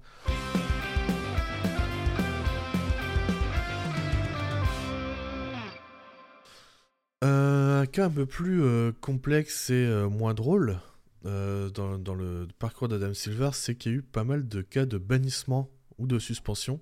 Il y, avait un, il y avait un dernier cas quand même dans les trucs un peu fondamentaux, il y avait la bulle. Euh, Ouais, je l'ai mis à part. gros- Je l'ai mis à part. Ah, tu l'as mis à part, ok, autant pour moi, je pensais que tu qu'il était dans ce truc. Euh, donc ces cas de bannissement ou de suspension, euh, où il y a eu plusieurs, alors on fera pas les détails, on fera pas, enfin je vais pas vous mettre on the spot. Est-ce que vous pensez que euh, bannir un raciste c'est bien? Euh, Voilà, 2014 on a eu donc Est-ce qu'il le- fallait bannir Donald Sterling ouais, voilà. 2014, on a le ban de Donald Sterling, donc banni à vie pour euh, racisme. Euh, Il a été forcé ensuite à vendre la franchise des Clippers. Euh, en 2019, on a eu la gestion du cas de Daryl Morey et de la Chine, qui a été là pour le coup très complexe avec euh, de la géopolitique qui, je pense, nous dépasse un peu. Et en 2022, le cas de Robert Sarver, propriétaire des Suns, qui a été banni un an euh, et qui a eu une amende de 10 millions pour euh, mauvaise conduite en entreprise, avec notamment des propos sexistes et misogynes envers des employés et des conditions de travail parfois compliquées globalement. Pour partager Euh, les coulisses, sur ma feuille de notes, c'est marqué Robert Saveur, le gros porc. Ouais, ça. c'est un peu ça. Et ça a conduit donc à la vente des Suns, qui là a été non forcée contrairement à Donald Sterling, mais finalement il a vendu, Server a vendu les Suns et le Phoenix Mercury, donc l'équipe euh, WNBA. Et euh, on a eu des cas aussi au niveau des joueurs, avec notamment du Kyrie Irving, du Draymond Green, du Jamorant, du Miles Bridges. Euh, pour Miles Bridges d'ailleurs, il y a l'article de Val sur le site qu'on vous invite à, à lire si vous ne connaissez pas très bien la situation. Et le podcast. Et le podcast, oui. Et le podcast, ouais, tout à fait. Les articles de QI. effectivement, où il en parle aussi. Tu mérites euh, d'être écouté pour la galère que ça a été enregistré. Il a eu plus de temps à faire marcher son micro qu'à qu'à enregistrer. Ouais. Donc Moi, voilà, sur- des cas, euh, des cas compliqués. Moi, j'ai un avis assez clair euh, sur. En fait, là, c'est la partie politique, un peu de. Ouais, c'est complètement de la de Adam politique. là. Silver. Je trouve qu'il est très complaisant avec les joueurs. Est-ce qu'il est un peu dur avec les proprios? Je sais pas s'il faut le voir Dur, comme ça, je mais en sais tout cas, pas, mais il est moins il est toujours du côté des joueurs. Ouais, il est toujours du côté des joueurs et il est vraiment complaisant avec les joueurs. Il est dans le, il est dans, il est, il, il suit la dynamique qui est en NBA depuis 10 ans de prise de pouvoir par les joueurs en fait. Euh, je sais pas si 10 ans c'est le bon terme. mais Moi, je l'estime plus ou moins sur euh, le Big Free, enfin l'arrivée de, de LeBron à Miami. Je trouve que c'est un peu le, le tournant. En tout cas, sur la, le fait que les joueurs ont de plus en plus la main par rapport aux propriétaires, il est complètement là-dedans. Je trouve que ces choix qu'il a fait vis-à-vis des propriétaires étaient à peu près toujours logiques et fermes. Et pour le coup, David Stern, il faudrait regarder le détail, mais je pense que c'était beaucoup moins ferme que lui avec les propriétaires. C'était une autre époque. Ouais, hein. après, c'était ouais, c'était ce que j'allais dire, parce que tu as quand même eu toute une, la période un peu. MeToo, etc. Je suis d'accord. qui- Je, je suis d'accord. ce que mais je veux dire, c'est que là, qu'il si était tu- fondamentalement Si moins. tu bannissais pas Donald Sterling, euh, à un moment, il Ouais. fallait se poser Ouais, des ouais, questions. non, mais, non, je suis, mais non, mais je- je suis d'accord. Mais au moins, il l'a fait. Je suis d'accord avec toi. Il l'a fait, quoi. Il a fait ce qu'il pense- devait faire. Je pense qu'il était fondamentalement, en tout cas, Stern plus côté proprio. Oui, oui, oui. Je trouve que par contre, euh, Adam Silver avec les joueurs, Ouais. non mais c'est Ah, un fanboy c'est quoi. cadeau, C'est hein. pas possible. C'est une catastrophe. Bah, c'est les, les joueurs Green qui lui permet 10 ans. de, de vendre son produit. hein, donc, euh, Ouais, mais en fait, il est, il est très proche du syndicat des joueurs et le syndicat des joueurs lui dit un peu quoi faire avec les joueurs. Parce que en soi, parce qu'en fait, ce qu'on pourrait se dire, c'est souvent la réflexion qui est faite. Si Miles Bridges il est bad in la NBA, c'est pas grave. Et c'est vrai, pour le business, c'est pas grave. Miles Bridges, on s'en fout. Mais par contre, le syndicat des joueurs veut pas, et dans les échanges qu'il y a avec le syndicat des joueurs, le syndicat des joueurs a la main parce qu'il a accepté de faire tourner la NBA beaucoup plus autour des, le business beaucoup plus autour des joueurs qu'autour avant des institutions. Je pense que c'est un peu la dynamique dans laquelle il est. Et moi, je trouve qu'avec les joueurs, sa gestion, elle est vraiment très complaisante. Sa, sa gestion de Draymond Green depuis 10 ans est catastrophique. Elle est catastrophique. Draymond il a Green, fallu attendre. n'importe quoi. euh, il a fallu attendre Ouais, cette voilà. saison pour que qu'il voit quelqu'un pour que pour qu'il ait des trucs à faire avant de pouvoir revenir, quoi, avant d'avoir une suspension euh, euh, en durée indéfinie, quoi. C'est, Je rappelle quand même que l'année dernière, il y a des vidéos qui ont tourné où il mettait des grandes patates dans la tête de Jordan Poole. Et il a été suspendu par son club, mais rien par la NBA. hein. Il a marché Enfin, sur sa bonisse en Il a marché sur sa bonus. Non mais voilà, non mais il y a les. Enfin. Et en fait, c'est c'est pas lui rendre service, d'ailleurs. C'est Mm. pas lui rendre service à Draymond Green que de jamais rien dire. La gestion de Miles Bridges, elle est Attends, scandaleuse. C'est la... c'est le pire, je pense. hein. Ouais. elle est honteuse. Cataclysme. Celle de Jamorant, pour moi, elle est très politique. C'est-à-dire que Ouais. comme les joueurs sont très démocrates, c'est un positionnement de démocrate. Parce qu'en soi, à Jamorant, il n'y avait pas d'interdiction d'avoir une arme. hein. Enfin, tu, Ouais, tu- tu Jamorant, posais la c'est question à des euh, républicains. C'est li- limite abusif, j'ai trouvé sa suspension de Jamoran. ouais, c'est parce que tu demandes à un républicain, il n'était pas choqué par le fait que Jamorant et ait un on- flingue dans la voiture. On hein. parlait pendant le All-Star Game du délit de sale gueule. Jamorant, euh, c'est un peu ça quand même. hein. C'est un peu euh, le, le mec de Memphis euh, tatoué qui est très, euh, très bankable et qui. Enfin, je suis désolé, c'est Ouais, JJ il, est- il- se croit un peu dans GTA dans sa tête. Oui, c'est vrai. JJ Ouais. Redick dans la voiture, il prend pas, euh, il prend pas les mêmes matchs. hein. Euh, mais JJ Redick aurait peut-être pas eu un flingue dans la voiture. Ouais, bah oui, il est plus intelligent. Mais en tout cas, c'est très vrai que politique comme Jamorant, il paraît positionnement. un peu con, quoi. Mais Ouais, en fait, surtout qu'il l'a le refait. quoi. Le problème de Jamorant, c'est qu'il a récidivé, quoi. Oui, ouais, ouais. En tout cas, c'est, c'est, c'est- il, est, il est dans le, le prolongement de ce que veulent faire les joueurs depuis 10 ans. Donc, il est souvent de leur côté. Ouais. Les joueurs ont un positionnement très démocrate. Donc, il est très démocrate, là où David Stern était complètement atone et apolitique. Donc, ça, c'est quand même un gros changement par rapport à David Stern. Moi, je trouve ça bien, mais parce que j'ai pas des, les avis d'extrême droite américain. Mais bon, en soi, ça reste un avis politique. Tu peux te poser la question. Moi, je trouve ça très bien. Donc voilà, côté, euh, côté, euh, front office, euh, j'aime bien, sa façon de gérer les choses. Avec les joueurs, j'aime pas. Avec les joueurs, j'aime vraiment pas. Miles Bridges, on rappelle quand même que donc Miles, Bri- Miles Bridges n'a pas eu de contrat après ses déboires et son procès, ou je sais pas, ou je sais pas où, où il en était exactement, mais il n'a pas eu de contrat. Du coup, Adam Silver a réduit sa suspension parce qu'il estimait que un an sans contrat, ça valait autant de matchs de suspension. Ça, c'est quand même lunaire. Enfin, c'est, Lunaire, ouais. je- j'ai même pas les mots, quoi. C'est, c'est- N'importe hein, ce quoi. qu'a fait Mel Bridges, hein, il, a, il tapait sa femme hein, quand même. Il a été condamné. Devant son gosse. hein, Il a- euh, il a devant tapé son sa- gosse. Il a tapé sa femme, il a été condamné, il avait des mesures d'éloignement, il a retrouvé sa femme, il a retapé et il a balancé des boules de pétanque sur la voiture, boules de pétanque ou je sais plus quoi, Billard. sur la billard. voiture, billard, voilà, c'est ça. Pas sûr qu'il joue à la On est pas pétanque dans le beaucoup. sud de la. France. Ouais, on est pas dans le sud de la France. Boule de Rugby à billard Marseille. sur, la, sur les vitres de la voiture dans laquelle il y avait son gosse. C'est un gâté. c'est un gâté. Non mais enfin donc- voilà, c'est vraiment un euh, fou. ouais. Non, mais et- donc condamné. Donc euh, la- la- le sujet, c'est condamné. Là où parfois, il a d'ailleurs euh, eu des positionnements avec des, avec des propriétaires qui n'étaient pas condamnés. Typiquement avec Sterling, il n'était pas condamné. Donc tu peux toujours avoir la, la présomption d'innocence, etc., etc. Donc il, est pas, il y a vraiment une forme de complaisance avec les, avec les joueurs. Enfin, bref, voilà, il y a eu pas mal de cas et c'est euh, très compliqué et très complexe euh, à gérer, mais euh, c'est vrai que parfois tu te demandes un peu euh, ce qu'il fait, mais bon, après, c'est aussi des avis euh, qui, se, qui divergent tout simplement. Euh, Il est full business, quoi. Bah, même on Ouais. ça comme tous les commissionnaires, mais il est vraiment full, full business, quoi.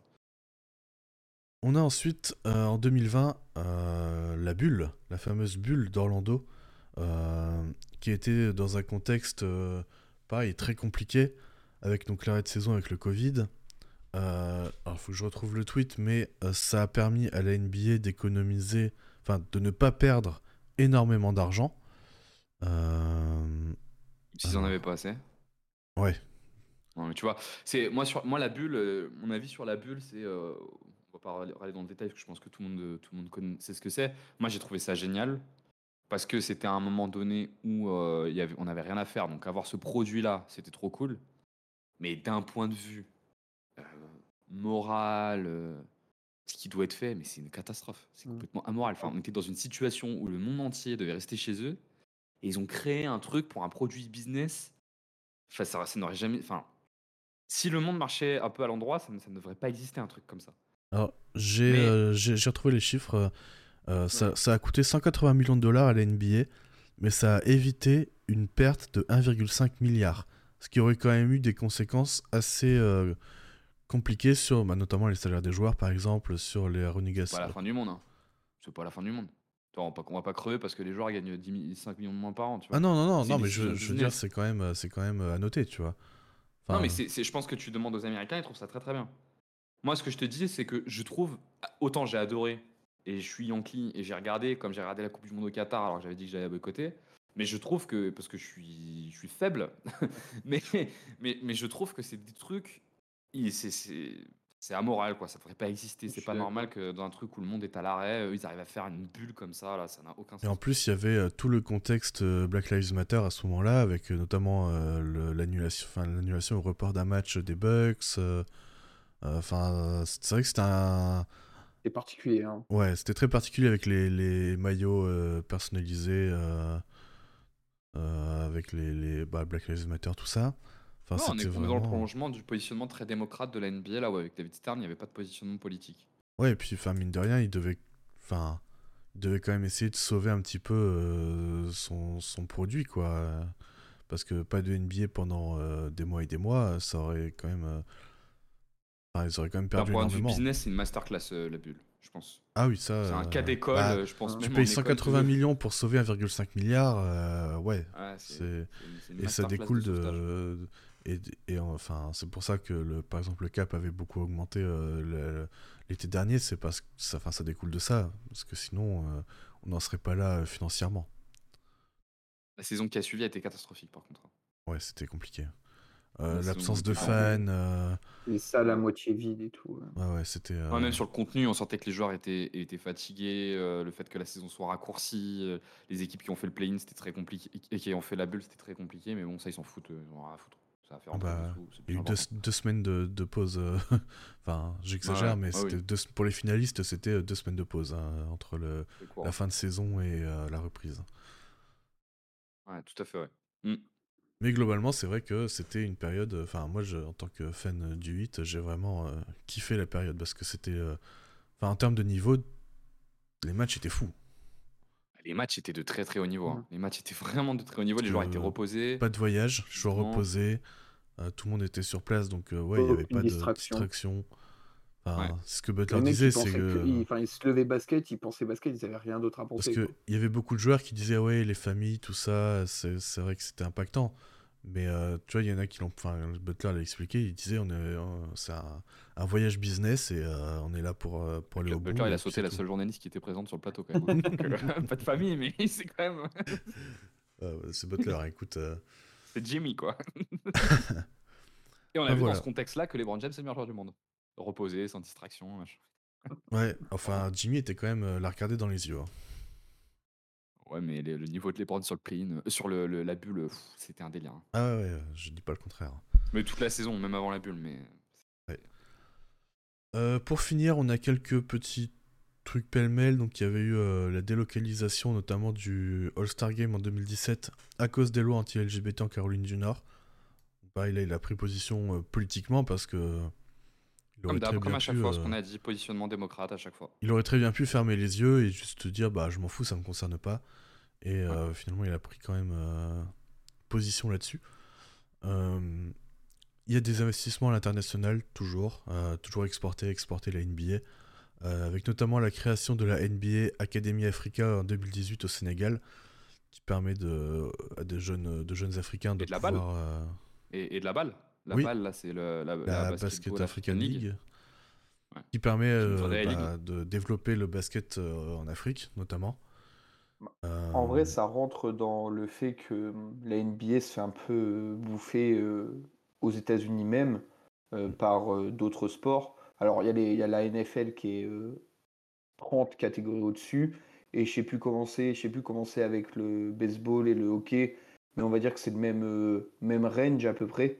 Euh, et donc, là, comme le basket, des quatre sports, c'est le plus international, là, ils essayent de le, de le promouvoir un peu ailleurs pour gratter des, euh, des comment dire, euh, bah, de, de l'argent ailleurs, quoi. ouais, Et donc, ça, je, je trouve ça assez. bon, c'est un coup business assez intelligent. Enfin, à la place de s'enfermer en- dans son propre pays, tu vas, tu vas viser un peu ailleurs et pourquoi pas oui, et puis là, attirer des fans euh, ailleurs, quoi. Puis là, en plus, avec l'Afrique, ça permet de découvrir de nouveaux talents, parce que c'est vrai que c'est un sûr. continent qui est pas spécialement mis euh, en avant. euh, Enfin. euh, Zaire Wade euh, qui joue en balle.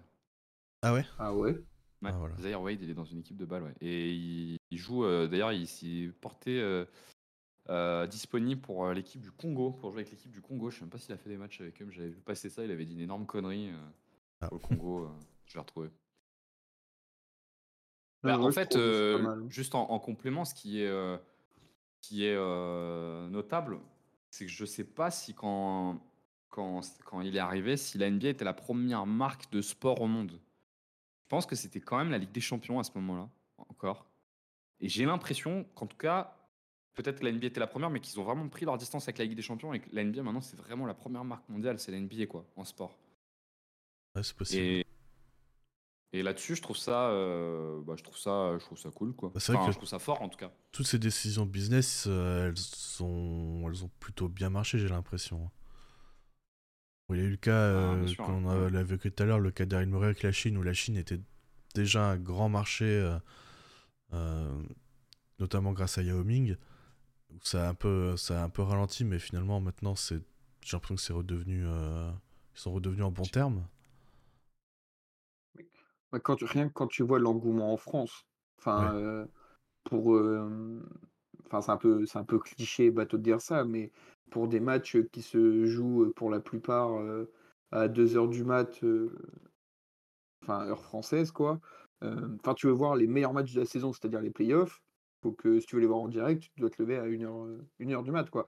Et quand tu vois l'engouement quand même qu'il y a autour de d'un bah, d'un sport où il y a euh, très peu de Français, très peu d'Européens, même si c'est de plus en plus, mais il reste minoritaire en, en, NBA, c'est qu'il il vend très bien son, sa marque en mettant des matchs à horaires européennes, en amenant les joueurs soit pour des matchs ou soit pour d'autres événements, parce qu'il y a de plus en plus en Europe de NBA event où les mecs qui viennent juste, euh, des joueurs, ils viennent juste euh, faire juste des, des autographes et tout, mais ils sont présents sur le, sur le Et la, sol quand la même. pré-saison enfin, aussi. hein. La pré-saison. La pré-saison, ouais, euh, bien sûr. bon, euh, ça c'est plus questionnable, mais à, à Abu Dhabi ou des trucs comme ça. euh, Dubaï, je crois que c'était. en Inde, je crois aussi, non Ça, ça, le faisait déjà, ça, David Stern le faisait déjà. Sous David Stern. Ouais, mais c'est de plus en plus, tu vois. il y avait l'International Game. Ah, je suis pas sûr. hein, parce que l'International Game, il y avait quand même des vraies sessions dans un pays où il restait longtemps sur la pré-saison. Ah, j'ai ouais, souvenir à Lyon que les Spurs étaient restés toute une semaine.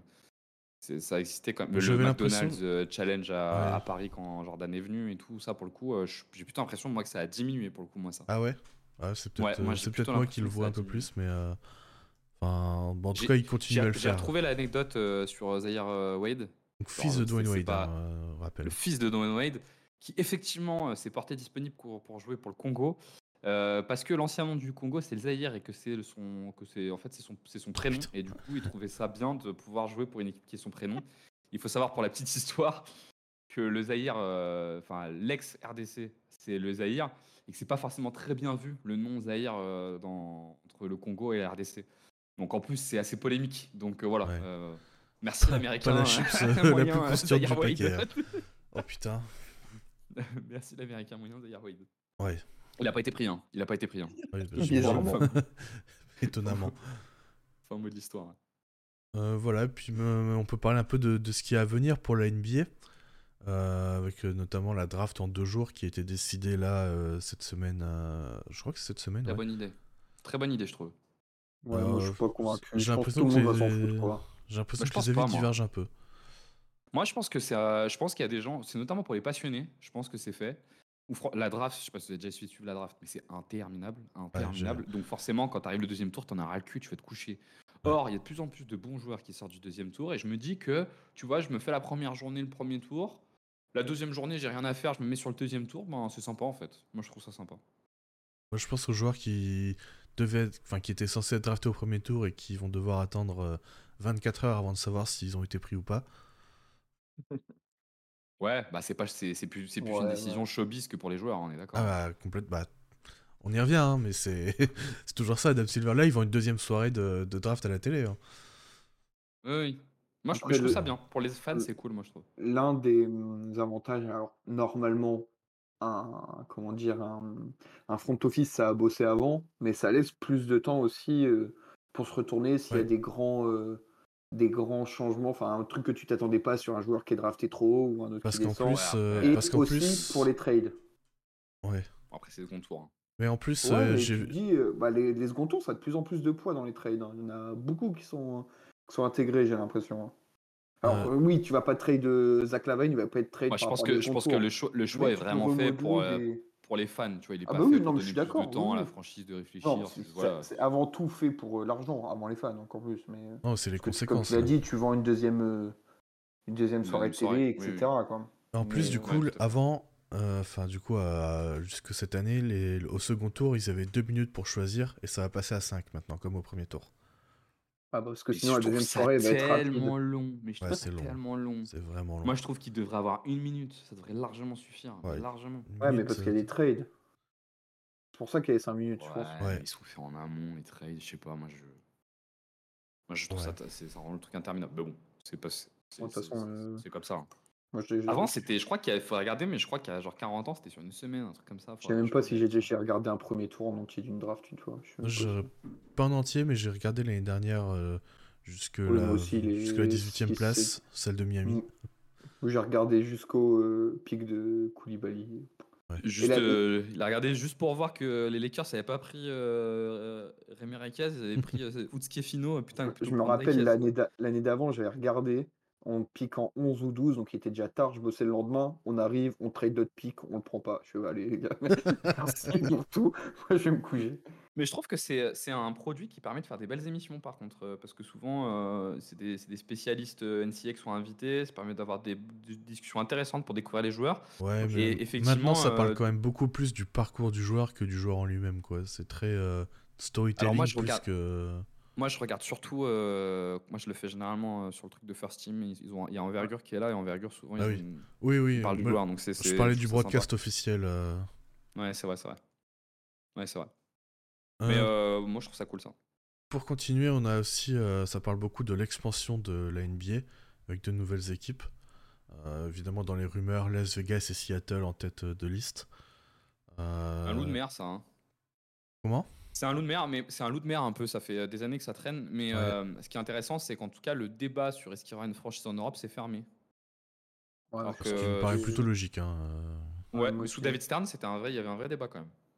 Enfin, une vraie. euh, je sais pas si c'était un débat ou une illusion qui laissait, euh, qui laissait latente pour euh, donner espoir.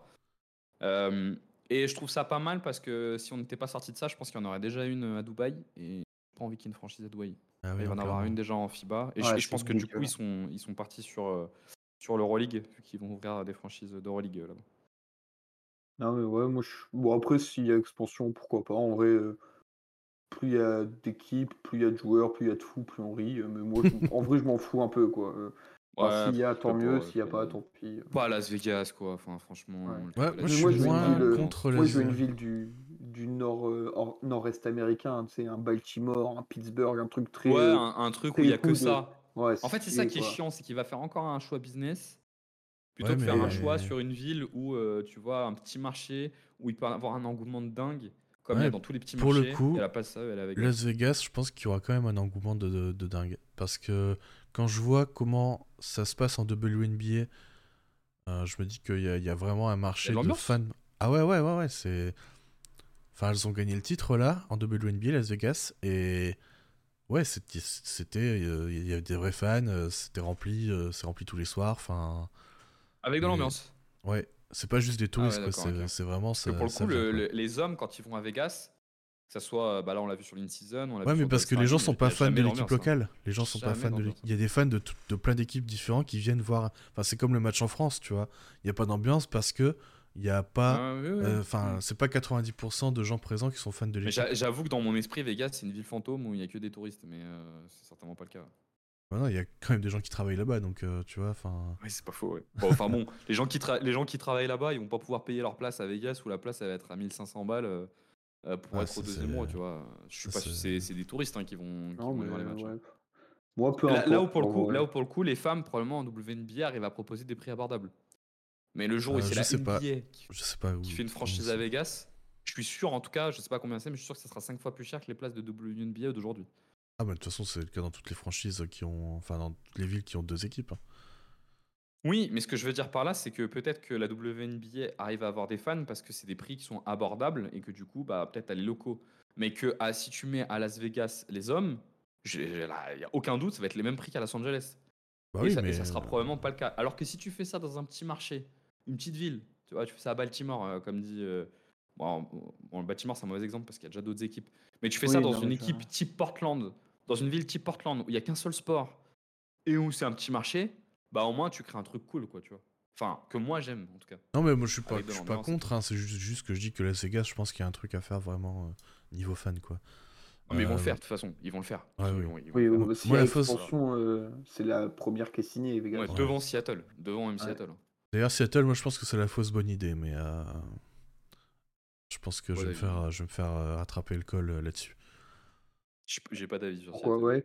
Pourquoi tu penses euh, Bah, je sais pas, j'ai l'impression que tout le monde a cette image euh, parfaite de des Sonics, tout ça, et que du coup ça peut vite euh, la dégrader si jamais ça se passe mal. Et du coup, euh, enfin l'idée de garder cette image euh, qu'ils ont euh, actuellement, tu vois, je, je, je Mm. préfère ça Ils plutôt ont que des de. équipes dans d'autres sports qui fonctionnent en plus, donc. euh, De, de manière euh, très égoïste quand même, je trouve que euh, pouvoir faire une franchise en Europe, ça aurait été incroyable. Ah oui, Ouais, oui, mais mais- je Elle probablement été à Paris et ça aurait été incroyable. Je sais pas comment tu gères les déplacements, hein, mais. Ouais, c'est trop casse-couille, je pense. Et vous Ouais, pensez quoi de celle regrouper. potentiellement au Mexique? Bah, Ah c'est ouais, comme, euh, Mexique c'est comme aussi. Toronto, tu vois, c'est à côté là pour le coup. Je trouve ça euh, stylé. Tu vois, moi. je pré- ouais, je préfère. Mexique que Las Vegas. Tu vois, je préfère une franchise à Mexico qu'une franchise à Las Vegas. Ça pourrait être stylé, ouais. Que je pense que t'es pas très loin. Enfin, j'ai pas. Je suis pas géographe, mais euh, je pense que t'es pas très loin du Texas ni rien. Ça doit pas être. euh, Ah bah oui, t'es pas loin, oui. Ouais. frontière, hein. Non, mais oui, je sais que c'est la frontière, mais ça peut... le Mexique, c'est grand quand même, tu vois.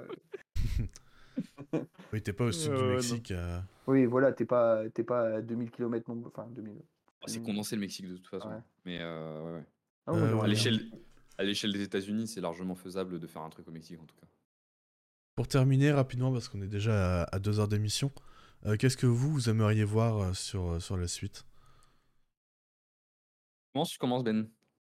Euh, si t'as des idées, vas-y. euh. Ouais, moi j'ai moi je je veux quand même peu importe ce qu'il en débouche, mais qu'un gros débat soit lancé sur la défense. Euh, et sur est-ce qu'on favorise l'attaque ou pas. les règles qui ont été faites, on en a parlé tout à l'heure, elles ont surtout accéléré le jeu. Il y a un débat aujourd'hui sur est-ce que leur interprétation favorise la défense. Je pense que le basket, c'est un sport qui est très difficile à arbitrer. C'est un des sports les plus difficiles à arbitrer parce que les règles sont pas aussi claires que dans les autres et sont beaucoup liées à l'interprétation.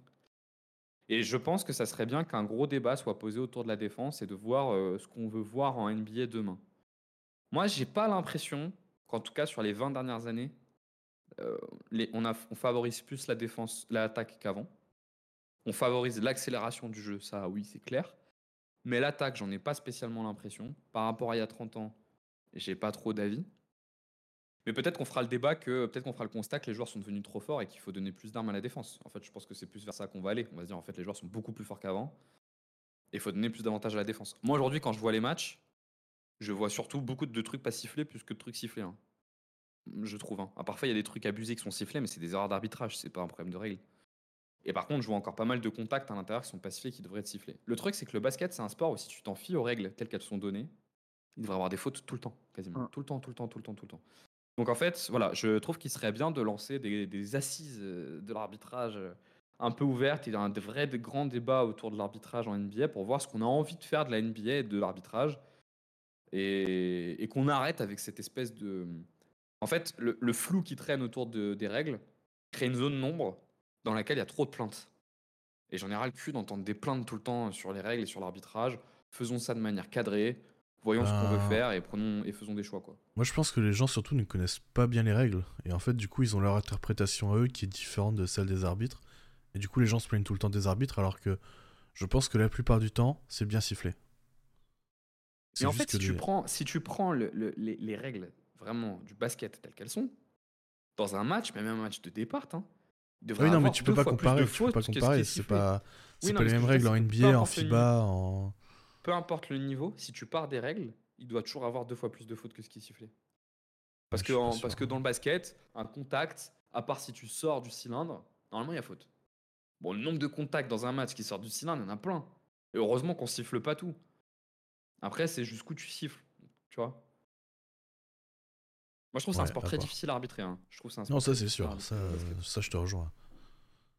Ben, toi, t'as un truc. euh, Moi, c'était pas tant dans le jeu, mais on en a beaucoup parlé euh, pendant l'émission. C'est euh, cette histoire de calendrier qui traîne, qui traîne, où tu trouves des alternatives pour que mettre un peu d'enjeu, euh, les, le in-season, euh, le play-in pour, bah, pour que, que ça soit intéressant, quoi. Et je pense qu'il faut vraiment faire quelque chose. Alors, je sais pas ce qu'il peut faire, s'il peut rajouter d'autres événements pendant la saison, juste tout simplement réduire le nombre de matchs. Mais c'est vrai que même nous qui faisons une émission euh, hebdomadaire, euh, qui parlons quotidiennement de, de NBA entre nous, euh, moi j'avoue, j'arrive à un moment de la saison où tu es un peu en, en overdose, quoi. Tu as vu tout ce que tout ce que tu as à voir. Alors moi je regarde toujours les Knicks et d'autres matchs à côté, mais c'est vrai que réduire un peu. En fait, on en, on en parlait en, off la semaine dernière, juste après les finales de conférence de NFL. C'est que la rareté de la NFL fait que c'est trop bien, tu trop d'enjeux tout le temps. Alors, je demande pas à ce qu'il y ait euh, 15 ou 17 matchs dans la saison comme en NFL, mais je pense que réduire ces 82 matchs, ça ferait du bien à tout le monde, euh, même aux joueurs, parce que encore cette nuit, quand j'ai vu que Bronson il a joué 45 minutes, le mec est cramé, il n'en peut plus, il est au bout du rouleau, et que tu lui dis il reste encore euh, 40 matchs à jouer cette saison, euh, bah, c'est- compliqué quoi. La rareté, ça a du bon, et donc je pense qu'il faudrait euh, vraiment se pencher là-dessus.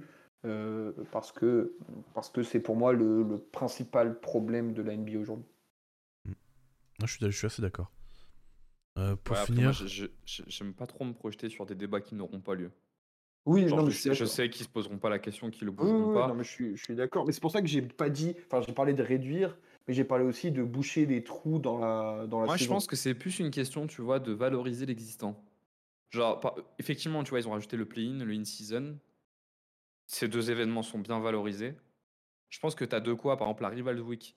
Tu peux faire un truc trop cool autour de la Rivals Week et ça te remet un moment d'intérêt vers janvier-février. Le All-Star Game, faut en refaire quelque chose de sympa. Et tu vois, tu jalonnes de 4-5 événements dans l'année, Ah ouais, un peu bien marketé. Ça, ça me semble plus, plus envisageable que de Non, mais je sais qu'ils supprimer- toucheront pas au calendrier, c'est sûr. Mais enfin, c'est vrai qu'on a, il y a des moments où euh, pendant 10-15 jours, euh, Ah non, mais d'accord, hein, janvier, février, mars même, c'est l'enfer. hein. ah ouais, c'est, long quoi.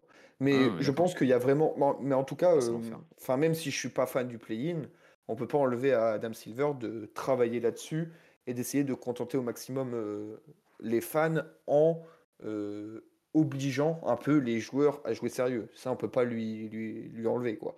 Même pour le, on en a pas parlé, mais il y a eu plein de réformes pendant le All-Star Game. Ben, ils essayent. Ça réussit pas toujours, mais ils essayent. Ils laissent pas pourrir le truc, ils changent les formats, ils font des trucs où ils font sélectionner les équipes. Ensuite, avec la, je crois que c'était au moment du décès de Kobe, où ils font des trucs d'association. Enfin, il y a des trucs, ça marche pas toujours, mais ils essayent. Maintenant, euh, si ça peut continuer sur cette voie, euh, je serais très heureux. C'est sûrement d'ailleurs, le- d'un point de vue business, le grand échec d'Adam Silver, c'est de ne pas avoir réussi à relancer le All-Star Game. Non, mais ça, le tant que plus gros les... produit de la NBA pendant longtemps. Et Tant, pourtant, tant il que les essaye, joueurs hein. le... Putain. tant que les joueurs veulent pas, euh, il Ouais. pourra faire tout ce qu'il veut. Si les joueurs veulent pas jouer, ils joueront pas. Faut mettre Ouais. de l'argent, faut leur donner de l'argent à la fin. C'est Bah, le seul truc c'est- qui les motive. La tristesse, mais. Quelle honte. Après, va, il c'est- peut. il- Surtout pour des lui, mecs qui gagnent lui, tous. à euh, proprement parler, il a tout. est- Enfin, il, a- il- il essaye un peu tout, quoi. Ouais, mais c'est le problème aussi de changer trop régulièrement tes règles, c'est que du coup, euh, on sait plus où on en est, quoi. Bah, le All-Star Game, on est paumé. Hein. Ah bah, Ah, je façon, on a regardé moi, euh, juste avant l'émission pour savoir où ça en était parce que on savait même plus comment Ouais. ça fonctionnait. ah, tu vois, moi, dans ce que j'aimerais voir, c'est vraiment, euh, limite, on, on arrête avec le All-Star Weekend, et puis, euh, bah voilà, tout, tout le monde s'en plaint tout le temps, il y a personne qui est content. Bah, arrêtons, gardons les sélections pour le palmarès, et puis voilà. Ouais, mais sauf que tu as tous les médias, notamment les médias internationaux, qui, font, qui ont trop de business qui tournent autour du All-Star Game. Tu vois Ouais, Ça leur permet d'y aller, de- ils font Ouais, ouais, c'est sûr, ouais, mais- Tu vois, et ça, ça et, en fait, c'est comme ça que ça rend, et les influenceurs, c'est pareil, ça a encore un point d'entrée quand même pour pas mal de gens qui suivent pas du Non, tout bien la sûr, hein. Bien sûr. Donc, mais, ils le feront euh, pas. Pareil, enfin, il y a peut-être un truc à, refaire. c'est, je parle encore de la NFL, mais là actuellement, en NFL, c'est le, le Pro Bowl. C'est comme ça qu'ils appellent. Donc c'est à la fin de la saison. Donc il y a tous les, enfin tous les, on va dire les All-Star NFL, sauf ceux qui sont au Super Bowl.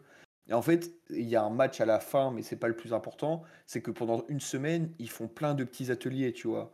Pendant une semaine, les, les, là, tous les quarterbacks, ils font des, des exercices de lancer, tu as des trucs de réception. Et peut-être que tu as. Alors, ça va être compliqué à mettre au milieu de la saison, parce que le milieu de la saison, c'est un peu. Compliqué de peut-être de rajouter d'autres ateliers et tout. Euh, mais il y a peut-être un truc à faire sur euh, plus, une plus longue durée que simplement le match ou les 2-3 soirs. Et euh, permettre aux fans de voir les joueurs pendant la journée s'entraîner sur un terrain. Enfin, il y a peut-être des trucs à faire ils autour. ils le font, ils le font quand même un peu, hein. c'est un All-Star Ouais, mais j'ai l'impression que c'est et Ça moins, commence souvent vers le jeudi, vendredi, où il y a les premiers entraînements qui Ouais, mais c'est moins pro, quand le- même, tu vois. le- le Pro Bowl, j'ai l'impression que tout le monde s'en fout, non? Bah, je sais pas, moi, après, je vois beaucoup de trucs passer, je vois des fans et tout y être. Après, je sais pas Ah ouais, si. euh, ah, je t'avoue, au niveau. avec le Pro Bowl et que tout le monde s'en. Mais j'ai aucune idée de, par contre, du, du, enfin, des audiences que ça fait le match à proprement parler. Mais je sais qu'au niveau contenu, c'est sympa, tu vois. Bien, mes- Messieurs, je vous propose de, de terminer sur cette note. Euh, ça fait euh, plus de deux heures qu'on discute. Euh, ben voilà, je pense qu'on a fait un, un bon tour de, de Adam Silver à, à la tête de la ligue. Il a été prolongé là récemment, donc bah, on est pas reparti pour quelques années encore. En espérant de voir de belles Le choses. chauve. Ouais. Le chauve. Euh, D'autre côté, on vous souhaite une très bonne journée, soirée, euh, matinée, tout ce que vous voulez. Ça dépend comment vous à quel moment vous écoutez ce- cet épisode. Et puis on se dit euh, à la semaine prochaine. Salut